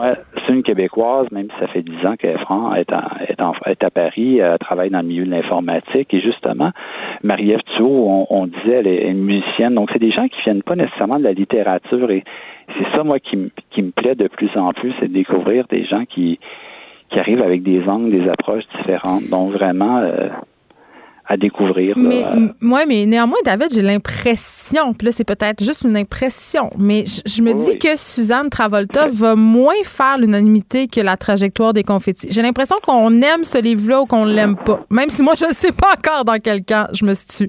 J'en ai aucune idée, mais c'est quand même un, c'est particulier comme univers. Tu sais, les gens qui aiment, ça, c'est, peut-être que j'ai pas rapport, mais des fois, ça m'a fait penser à Daniel Pennac un peu dans, dans le, dans l'espèce de délire policier bizarre. Ben, en fait, moi, je te dirais, ça ressemble plus au cinéma de la nouvelle vague, des films comme, Eric Romer. Les gens, il y a des gens qui aiment pas ça. Moi, j'adore ça. Puis à une certaine époque de ma vie, je détestais, mais, mais on dirait que c'est, je sais pas, ça, peut-être parce que j'étais, je l'ai lu dans l'avion en venant de Paris, puis j'étais encore sous, sous le charme de, de la ville, du voyage, et, et des fois, on, on prend un livre, puis il arrive au bon moment, c'est une découverte, puis je voulais le je sais pas. C'est sûr que c'est un livre qui est, qui est plus difficile, entre guillemets, que, que la trajectoire des confettis, c'est certain, parce que euh, moins d'histoire, moins de personnages, euh, plus axé sur les dialogues. C'est un trip formel, plus. Plus que la trajectoire des confettis. Mais quand même. Mais c'est pas juste ça. Mais je veux pas faire peur au monde. Allez le lire parce que c'est vraiment bon. Puis il nous reste encore un peu de temps, David. J'ai pas le choix de te poser la question suivante. Puis là, fais bien attention. euh, ces deux livres-là, ce sont des premiers romans, OK? Puis on dirait qu'il y a quelque chose d'un premier roman, dans une espèce de sais, de désinvolture, de force, de naïveté, si on veut, littéraire ou romanesque, qui en font des œuvres qui sont souvent très fortes. Euh, tu sais, je sais pas, on dirait qu'il y a quelque chose quand un premier ah, roman est particulièrement réussi qui est intéressant, Geneviève, c'est ça que je disais au début, c'était que c'est des femmes qui ont, dans le cas de Marie-Ève Thuot, elle signe un premier roman à la fin trentaine. De 600 euh, Elisabeth, Elisabeth, Benoît, là, elle a 49 ans. Tu sais, c'est des gens qui ont attendu avant de sortir un livre, puis on sent qu'il y a une maturité, puis qu'il y a un travail éditorial aussi qui est fort derrière ça. Puis lorsque tu regardes les premiers livres qui ont été finalistes au prix des libraires, tantôt tu parlais du, livre d'Alexis Morin, Ouvrir son cœur, euh, qui a dans la trentaine... Qui a gagné, qui a gagné le prix des libraires. Qui, a gagné le prix des libraires. Dans les finalistes, euh, Catherine Lemieux, Clara Dupuis-Morancy, c'est des filles qui ont attendu la mi-trentaine pour faire paraître leur premier livre. Donc, c'est sûr que c'est des univers qui ont, qui ont cogité longtemps, puis c'est ça qui fait que c'est des, des livres qui attirent beaucoup l'attention, qui séduisent, parce qu'on sent qu'il y a eu un temps, il y a eu un recul pour nous présenter des œuvres qui sont matures, qui ont une ben, force. J'aurais tendance, ouais. ouais J'aurais tendance à dire que je suis d'accord parce qu'on dirait qu'il y a une mode depuis quelques années de publier le plus vite possible. On a plein de petits livres de, de filles puis de gars de 23 ans qui nous font des premiers romans de 10 000, 10 mots euh, qui sont des plaquettes. Puis tu, tu te dis, tu lis puis tu fais Ah, je vois, c'est intéressant, il y a un certain talent, mais je, il me semble que dans cinq ans, ça aurait été meilleur. Je ne sais pas si on ben est en même place, mais je sais pas c'est le rôle de l'éditeur aussi de dire écoute, on va attendre, on va prendre le temps, on va attendre encore quelques années. Par exemple, l'anecdote, la trajectoire des confettis, Marie-Ève elle a travaillé, c'est un livre qu'elle a écrit en quatre mois, mais qu'elle a, elle aura travaillé pendant deux ans avec son éditrice. Donc, c'est sûr que ça fait une différence sur la construction, sur la forme. ça donne des livres qui sont plus fluides, qui sont qui sont mieux fignolés en bout en bout de ligne. Donc, c'est c'est certain que maintenant, c'est moi, c'est ce que je recherche, c'est des univers nouveaux des univers qui sont construits, qui sont forts, qui détonnent, puis qui surprennent. Puis c'est ça que je vais essayer de te proposer tout au long de l'été. Mais je suis vraiment contente, puis on va. J'ai hâte que tu nous présentes tes nouveaux coups de cœur. Tu vas revenir euh, assez souvent, David Quentin, libraire. Puis je, vous le répète, tout le monde là, c'est important euh, pour moi les livres. Donc je, tenais vraiment à vous faire des suggestions euh, de lecture pour cet été parce que l'été évidemment c'est un moment qu'on prend pour s'arrêter. Donc pour lire, on a toutes des vies de fous. Fait que voilà. Merci, David. Tu vas nous revenir. J'ai déjà hâte à la prochaine fois. Oui, merci, Geneviève. bon, bon retour encore une fois. Oui. Euh, bon, super. je vais, re- je vais revenir sur Terre. Euh, on vous parlait, je vous parlais tantôt, euh, on se parlait de comment on organise, comment on organise l'été avec nos enfants. Là. Euh, je vous disais que j'avais laissé les miens chez nous aujourd'hui, que je me sentais un peu mal, qu'ils étaient obligés de s'organiser tout seuls, qu'ils se faisaient garder, puis qu'après j'allais les envoyer un petit peu au camp de jour, mais que je me sentais, je me sentais un peu mal de le faire. On, on dirait que je m'en sors jamais de ce maudit sentiment de culpabilité là. Je veux faire, j'ai jamais l'impression que je fais la bonne affaire. Et là, je vous demandais, euh, vous autres, euh, comment vous vous organisez l'été? Est-ce que vous envoyez vos enfants dans des camps de jour? Et euh, Julie Constantino qui nous répond ceci, a dit ici, on jumelle la marmaille à la vie d'entrepreneur. Les petits sont avec moi et j'organise mon horaire en me levant le plus tôt pour travailler avant leur lever le départ de leur père. J'essaie d'avancer une petite heure dans la journée. Je travaille le soir. Pour moi, c'est le meilleur des deux mondes. Je profite d'eux à fond tout en travaillant. Moi, quand je lis ça, Julie, là, je vous lève mon chapeau, mais tellement, là. Ça me rappelle, euh, ça me ramène à ma propre mère. Euh, tu sais, mes parents avaient leur bureau dans la maison, puis je me rappelle que ma mère travaillait l'avant-midi, puis que l'après-midi, elle était plus dans la maison avec moi. Mais ça prend quand même une méchante bonne discipline, puis pas mal de d'organisation pour se lever tôt, travailler, s'occuper des enfants toute la journée, puis être, tu sais, puis retravailler le soir. Là, dormez quand, Julie, vous dormez Est-ce que envoyez-moi votre, écrivez-moi encore pour m'expliquer quand est-ce que vous vous reposez, parce que Aïe, aïe, là, c'est une méchante organisation. Donc voilà, je, elle est bonne. Je, je- je le- je suis jalouse d'elle. J'aimerais ça m'organiser mieux. Moi, je- le matin, j'aime ça dormir, puis le soir, euh, je suis tellement fatiguée que je suis plus capable de travailler. Écrivaine, Blogueuse. scénariste et animatrice. Geneviève Peterson. La Wonder Woman de Cube Radio.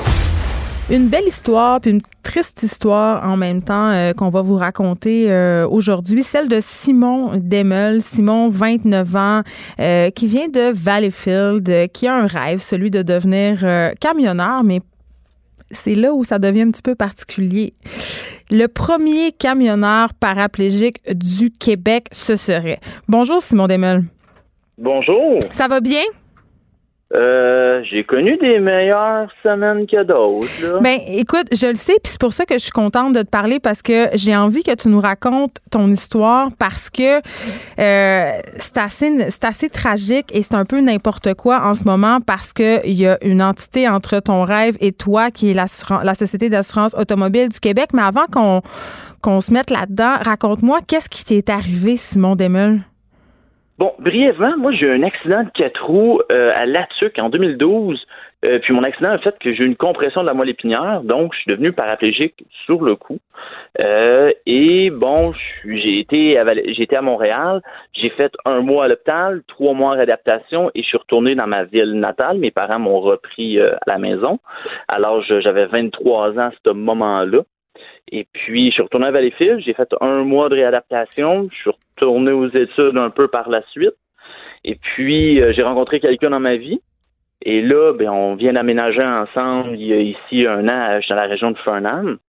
Et puis, euh, ça fait déjà brièvement, là, ça fait un an et demi là, que même un peu, un peu plus que je travaille sur le dossier d'être camionneur ici. Oui, parce que c'est ton rêve. Est-ce que c'était déjà ton rêve au moment où ton accident est arrivé?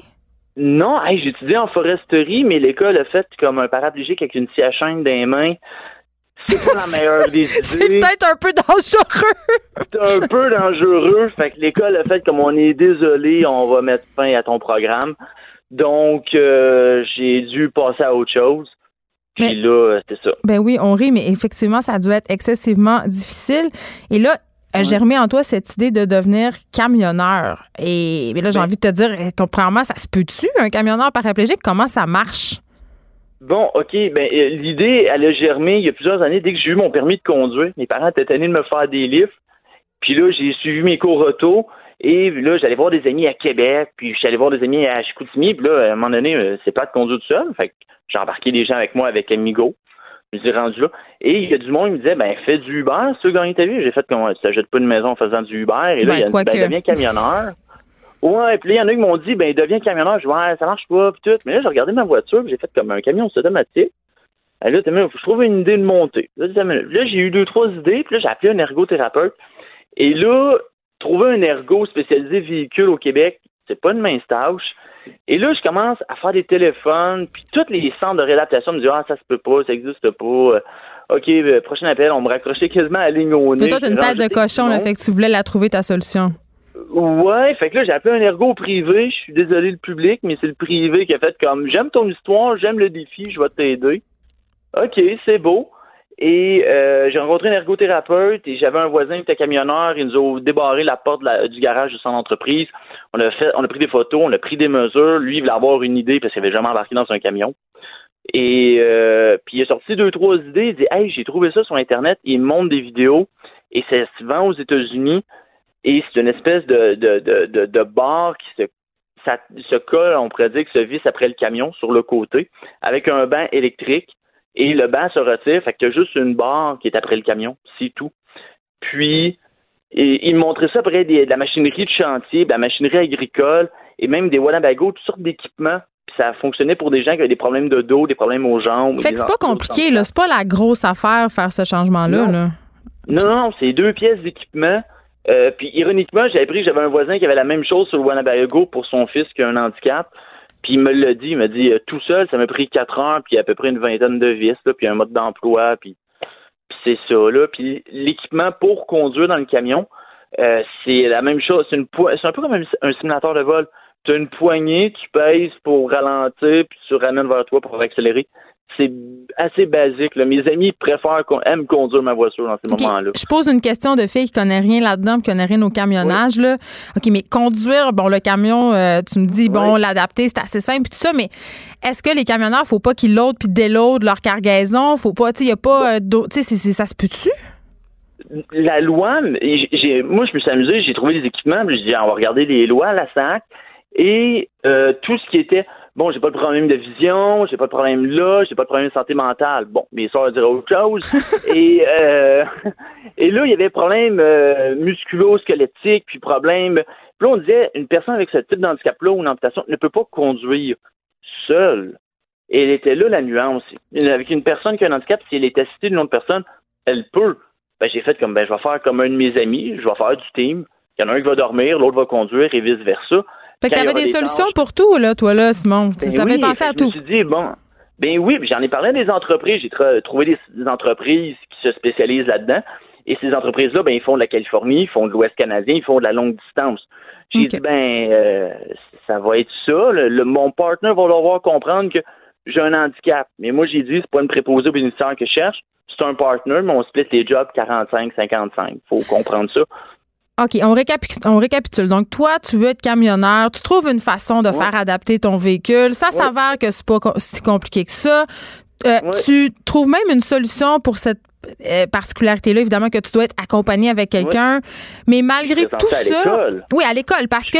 C'est ça. ça à l'école aussi, là. Parce que là, tout a l'air beau, là. Ben oui, eux autres, ils ont fait comme, ah, OK, c'est bon. Puis j'ai dit, ben moi, je déménage dans telle région, parfait, puis on, on s'enligne. Et puis, euh, ils ont fait comme c'est une école publique, on va t'adapter un camion, puis là, il faut voir faire les mesures, parler avec les ingénieurs, puis OK, puis fait que là, ça a été une grosse démarche. Je suis un peu comme une roche dans un soulier. Je suis un peu gossant. Là. Je suis quelque chose de spécial. Mais t'es une bonne roche. tu nous fais réaliser des affaires. Je, suis bien vissé, mais ça va. Mais là, mais là, mais c'est quoi le problème de bord? Parce que là, si tout est si facile, si euh, tu peux comment Parce que tu dis la, la, SAC me met des bâtons, ça marche pas, ils veulent rien savoir. Euh, pourquoi? C'est pas été la SAC. La SAC a fait comme le OK, le médical, ça passe, OK, ou l'adaptation, c'est beau. Ça a été l'aide sociale le problème par la suite. OK, parce que toi, OK, c'est ça. Parce que toi, dans le fond, euh, vu que ton accident s'est arrivé en quatre roues, il est pas couvert par la SAC. Fait que tu reçois de l'aide sociale. Comment tu reçois par mois environ? Je reçois 1000 dollars. Ça, c'est pas beaucoup, ça. C'est Le salaire de, revenu de pauvreté au Québec, j'ai cherché, c'est 19 500 à peu près. Puis moi, on me donne 12 000. Mais dans les dernières années, c'était pas trop problématique. Je vivais chez mes parents, ça allait bien. Mais là, ma copine puis moi, on se dit, viens, on va emménager ensemble, je m'en vais étudier dans telle ville. Fait que, puis ta blonde, est-ce qu'elle travaille? Oui, ma blonde, a un revenu. Donc, elle n'est pas prestataire de l'aide sociale? Non. Puis là... C'est ça, mais, mais tu as le droit de vivre un an avec une personne, une personne peu importe, et après un an, on dit, ben, vous devenez conjoint de fait, et c'est votre conjoint qui vous prend à votre charge. Donc, là, en juillet, tu n'auras plus une scène. Pas une scène, sweet fuck all. Il n'y a rien qui rentre. Fait que l'argent qui me reste dans mon compte, Ben, c'est ça qui me reste. J'ai parlé à mes parents. ils doivent pas te rester. Ils doivent, on s'entend dessus, là, entre toi et moi, puis la boîte à moi, Simon, là, qu'à 1000 par mois, 12 000 par année, tu dois pas avoir une très grosse épargne. le bas de laine, il doit pas être si euh, grand. Non, j'ai pas grand-chose. Puis, euh, puis il a été là mon débat parce que, tu sais, ils m'ont dit, on va, on va te couper. Fait que moi, j'ai contesté. J'étais allé arriver avec des chiffres. Parce qu'on m'a dit, ah, tu peux vivre avec une personne si elle fait euh, maximum 1600 dollars par mois. J'ai fait, ah ouais, tu veux jouer avec des chiffres? Parfait. Quand même pas mauvais, là, je suis pas un con. Et j'ai regardé que 1600 dollars, ben, c'est vivre avec une personne qui travaille au salaire minimum 40 heures semaine. Fait que si ma blonde travaille au salaire minimum 40 heures semaine, c'est le max qu'elle peut avoir, c'est 1600. Parce que tu fais 2000 moins l'impôt, 1600 d'attitude. Moi, j'ai fait comme c'est illogique. Deux personnes qui vivent dans un loyer. Mais c'est. T'as une minute. Et moi, j'ai donné de la merde à la fille. Mais qu'est-ce qu'ils ont à dire? Parce que les gens, les gens au bout du fil sont, j'imagine, qu'ils réalisent bien l'absurdité de la situation, là. Ben, eux autres doivent s'en foutre. Je veux dire, c'est des fonctionnaires, sont syndiqués. T'as senti ça? T'as senti qu'ils s'en foutaient? Ah, moi, je pense qu'ils s'en foutent sans laver royalement les mains. Je suis un cas parmi un millier d'autres. Puis je suis juste un de plus, mais moi j'ai une grande gueule, fait que euh, j'ai montré une photo de ce que l'aide sociale m'a envoyé. Vous êtes en couple, vous ne bénéficiez plus de l'aide sociale. Merci beaucoup, bonsoir. Ça a été ça. J'ai mis ça sur Facebook. Là, ça s'est fait, ça s'est partagé. Et euh, on est rendu ensemble au téléphone présentement. Puis là, ouais, mais attends, puis là, euh, Simon, on s'entend que t'es pas un gars sur le BS qui veut pas travailler. Là, tu viens de nous l'expliquer. Euh, ben tu viens de nous l'expliquer. Là, tu vas être camionneur, c'est une question de temps. on attend juste que les budgets soient débloqués pour que ton camion soit adapté. Tu sais, ça va ben arriver. là, tu vas travailler. Toi, tu as besoin tu as besoin d'une zone tampon pendant laquelle ça, ça va arriver pour te rendre là. Puis c'est exactement pour ça que c'est fait, l'aide sociale. C'est un tremplin vers la réhabilitation, vers l'emploi. Fait que là, eux autres, oui. genre, c'est ridicule. mais la, problématique, c'est que quand je suis arrivé à Fernand, c'était au juin de l'année passée, là, je dis, mm-hmm. l'école commence au mois d'août. L'école a fait comme, ouais, c'est pas le bon moment, c'est une grosse rentrée, on va te mettre au mois de décembre. OK, c'est beau. Fait que moi, j'ai patienté un 3-4 mois de plus chez nous à dire, bon, ben, je vais couper les gazons euh, comme c'est là, là. Et puis. Tu veux dire comme travail? Ben non, non, non, mon terrain. OK, tu, je vais passer le temps. Tu vas passer le temps. J'ai un jardin, je me, je me démerde. Là. Et là, à un moment donné, tu arrives au mois de décembre, parfait. Puis là, je dis, OK, il est où le camion? Ah, il va arriver après Noël. Là, t'arrives après Noël. Et il est où le camion? Et là, ça a toujours été. Et là, c'est parce que les ingénieurs veulent faire les appels d'offres. Puis là, ça faut que le budget passe à la commission scolaire. Puis là, il y a eu un paquet de délais. Et là, ben, tout est commencé, tout est entamé. Puis là, ben, théoriquement, au mois d'août, je fais ma partie pratique. Parce que toute la théorie, elle a été faite entre décembre et mai. Fait que moi, j'attends juste le camion faire ma pratique. Puis fait que t'en as pas besoin. Euh, tu sais, OK. J'ai demandé un délai de 3 à 4 mois, puis ils m'ont refusé. Fait que là, je suis là comme Ah, OK, donc c'est ma blonde qui doit subvenir à mes besoins. Fait que là, je me sens un peu comme une femme dans les années 50. Sincèrement, là, c'est ma blonde. Ah, mais en même, temps, en même temps, en même temps, tu vois, c'est une bonne chose. Tu vois ce que ça fait d'être à la merci d'un conjoint qui a les, euh, qui a les, les rênes financières. Mais, je comprends. C'est parce que ah, chérie, hey, on achète-tu, euh, on achète, hey, j'aimerais savoir du yoga pour déjeuner. Ah, ouais, mais euh, non, pas cette semaine, ou peu importe. T'as l'impression qu'il faut que tu quémandes pour avoir euh, des choses ben de la vie. Ouais. Ben oui, puis toutes les banalités, c'est que moi, j'avais ma voiture avant, mais ma copine là, mais là, si moi, j'avais rien sur mon auto, ou si je veux faire un plein, ou si je veux tout devient comme ben là, OK, mais ben, je vais rester à la maison, on fera rien. Puis on le répète là, on le répète Simon, à 1000 dollars par mois parce que là, je suis certaine qu'il y a des gens qui nous écoutent qui nous disent "Hey ben là, il y avait juste à se mettre de l'argent de côté." Ah puis ben là, on parle juste de 3 4 mois, elle a juste à payer, là on parle pas de faire vivre jusqu'à la fin de ses jours là, qu'est-ce que tu réponds à ces gens-là? Euh, je réponds, on pourrait très bien dire que oui, c'est vrai, mais il n'y a pas juste le côté aide sociale. Je l'ai dit, j'ai un handicap physique, j'ai contrainte sévère l'emploi, donc je vais te donner deux points. J'en ai porté des CV, peu importe. Même l'année passée, un poste au ministère des Transports du Québec, on m'a dit Ouais, tu commences l'école au mois de décembre, tu sais, puis là, tu vas aller à l'école temps plein, tu vas sortir de l'école, ça ne sert à rien de t'engager. J'ai eu une dizaine de réponses comme ça. Tu vas aller à l'école, tu vas nous quitter, moi j'ai besoin de quelqu'un de temps plein. Donc, je m'en fous. Puis je peux pas aller travailler chez les McDo, Tim Hortons, les couches et peu importe. C'est des jobs debout, des jobs de restauration que là, ben, mes mains touchent à mes roues, mes roues touchent à mon sol.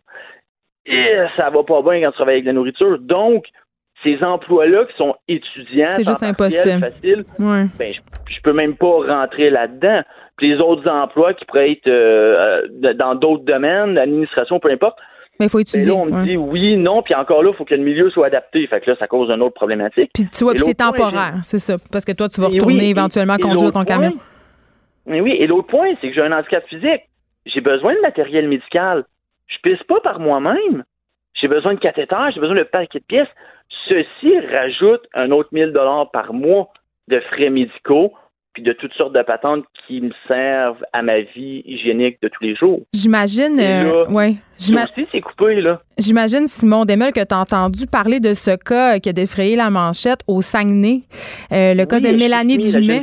Ben, en fait, oui, puis euh, pour ceux qui ne sont pas au courant, euh, cette jeune femme-là, Mélanie Dumais, qui a un handicap intellectuel, s'est battue très, très fort pour conserver ses prestations d'aide sociale parce que, évidemment, elle, était comme toi, là, elle vivait avec son chum depuis un an et là, ils ont tout simplement dit du jour au lendemain, ben écoute, ma belle, c'est terminé, puis monsieur, s'il veut plus faire que toi, ben il doit assumer l'entièreté de tes dépenses mais il y a quand même une bonne nouvelle parce que le bureau du ministre de la Solidarité sociale, euh, ben, ils ont annoncé quand même euh, qu'elle pourrait conserver ses prestations, même si elle habite avec son conjoint. Donc, on sent quand même une certaine ouverture du gouvernement ou c'est juste parce qu'ils ont brassé de la marde d'un média, on ne sait pas. Ben, il serait temps pour deux raisons. Un, moi, quand j'ai vu ça, j'ai fait comme enfin une autre qui n'est pas construite comme un chien adopté de la SPA. Mais c'est bon pour toi, c'est bon pour ton dossier, ça. Ben oui, parce que Exemple, demain matin, là, Geneviève, on, je te date, puis ah oui, hey, ça clique. Tu te dirais, hey, t'as une minute, s'il vient vivre chez nous, je vais devoir le faire vivre. C'est quelqu'un à charge, oui, oui. Ben là, devient quelqu'un à charge. Ça ne devient plus intéressant. Ben, il faut s'aimer en maudit.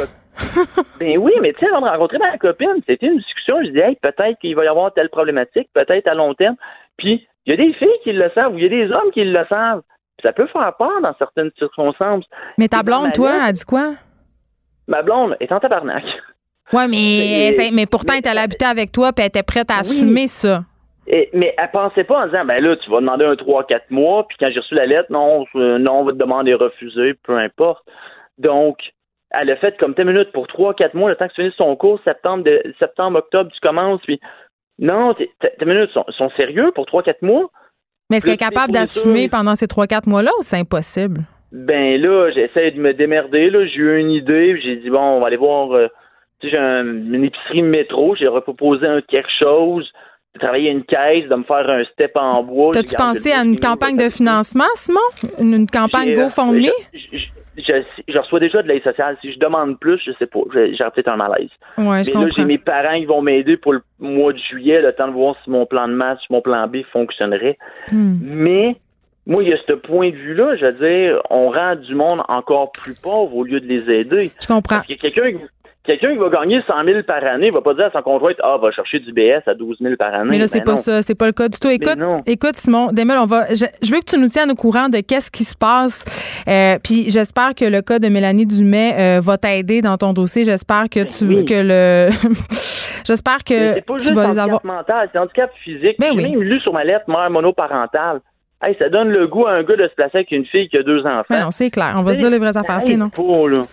Écoute, merci beaucoup de nous avoir parlé. C'était fort apprécié. de notre côté, ça a passé vite. C'est déjà tout. C'est déjà tout. Notre premier petit deux heures ensemble de l'été. J'ai déjà hâte euh, de vous retrouver demain de 1 à 3. Mais là, il faut que j'aille voir chez nous si mes enfants sont, sont encore en vie. Qu'est-ce que vous en pensez? Je vais vous redire ça demain si je les ai retrouvés sains et saufs. Bye bye tout le monde. Cube Radio.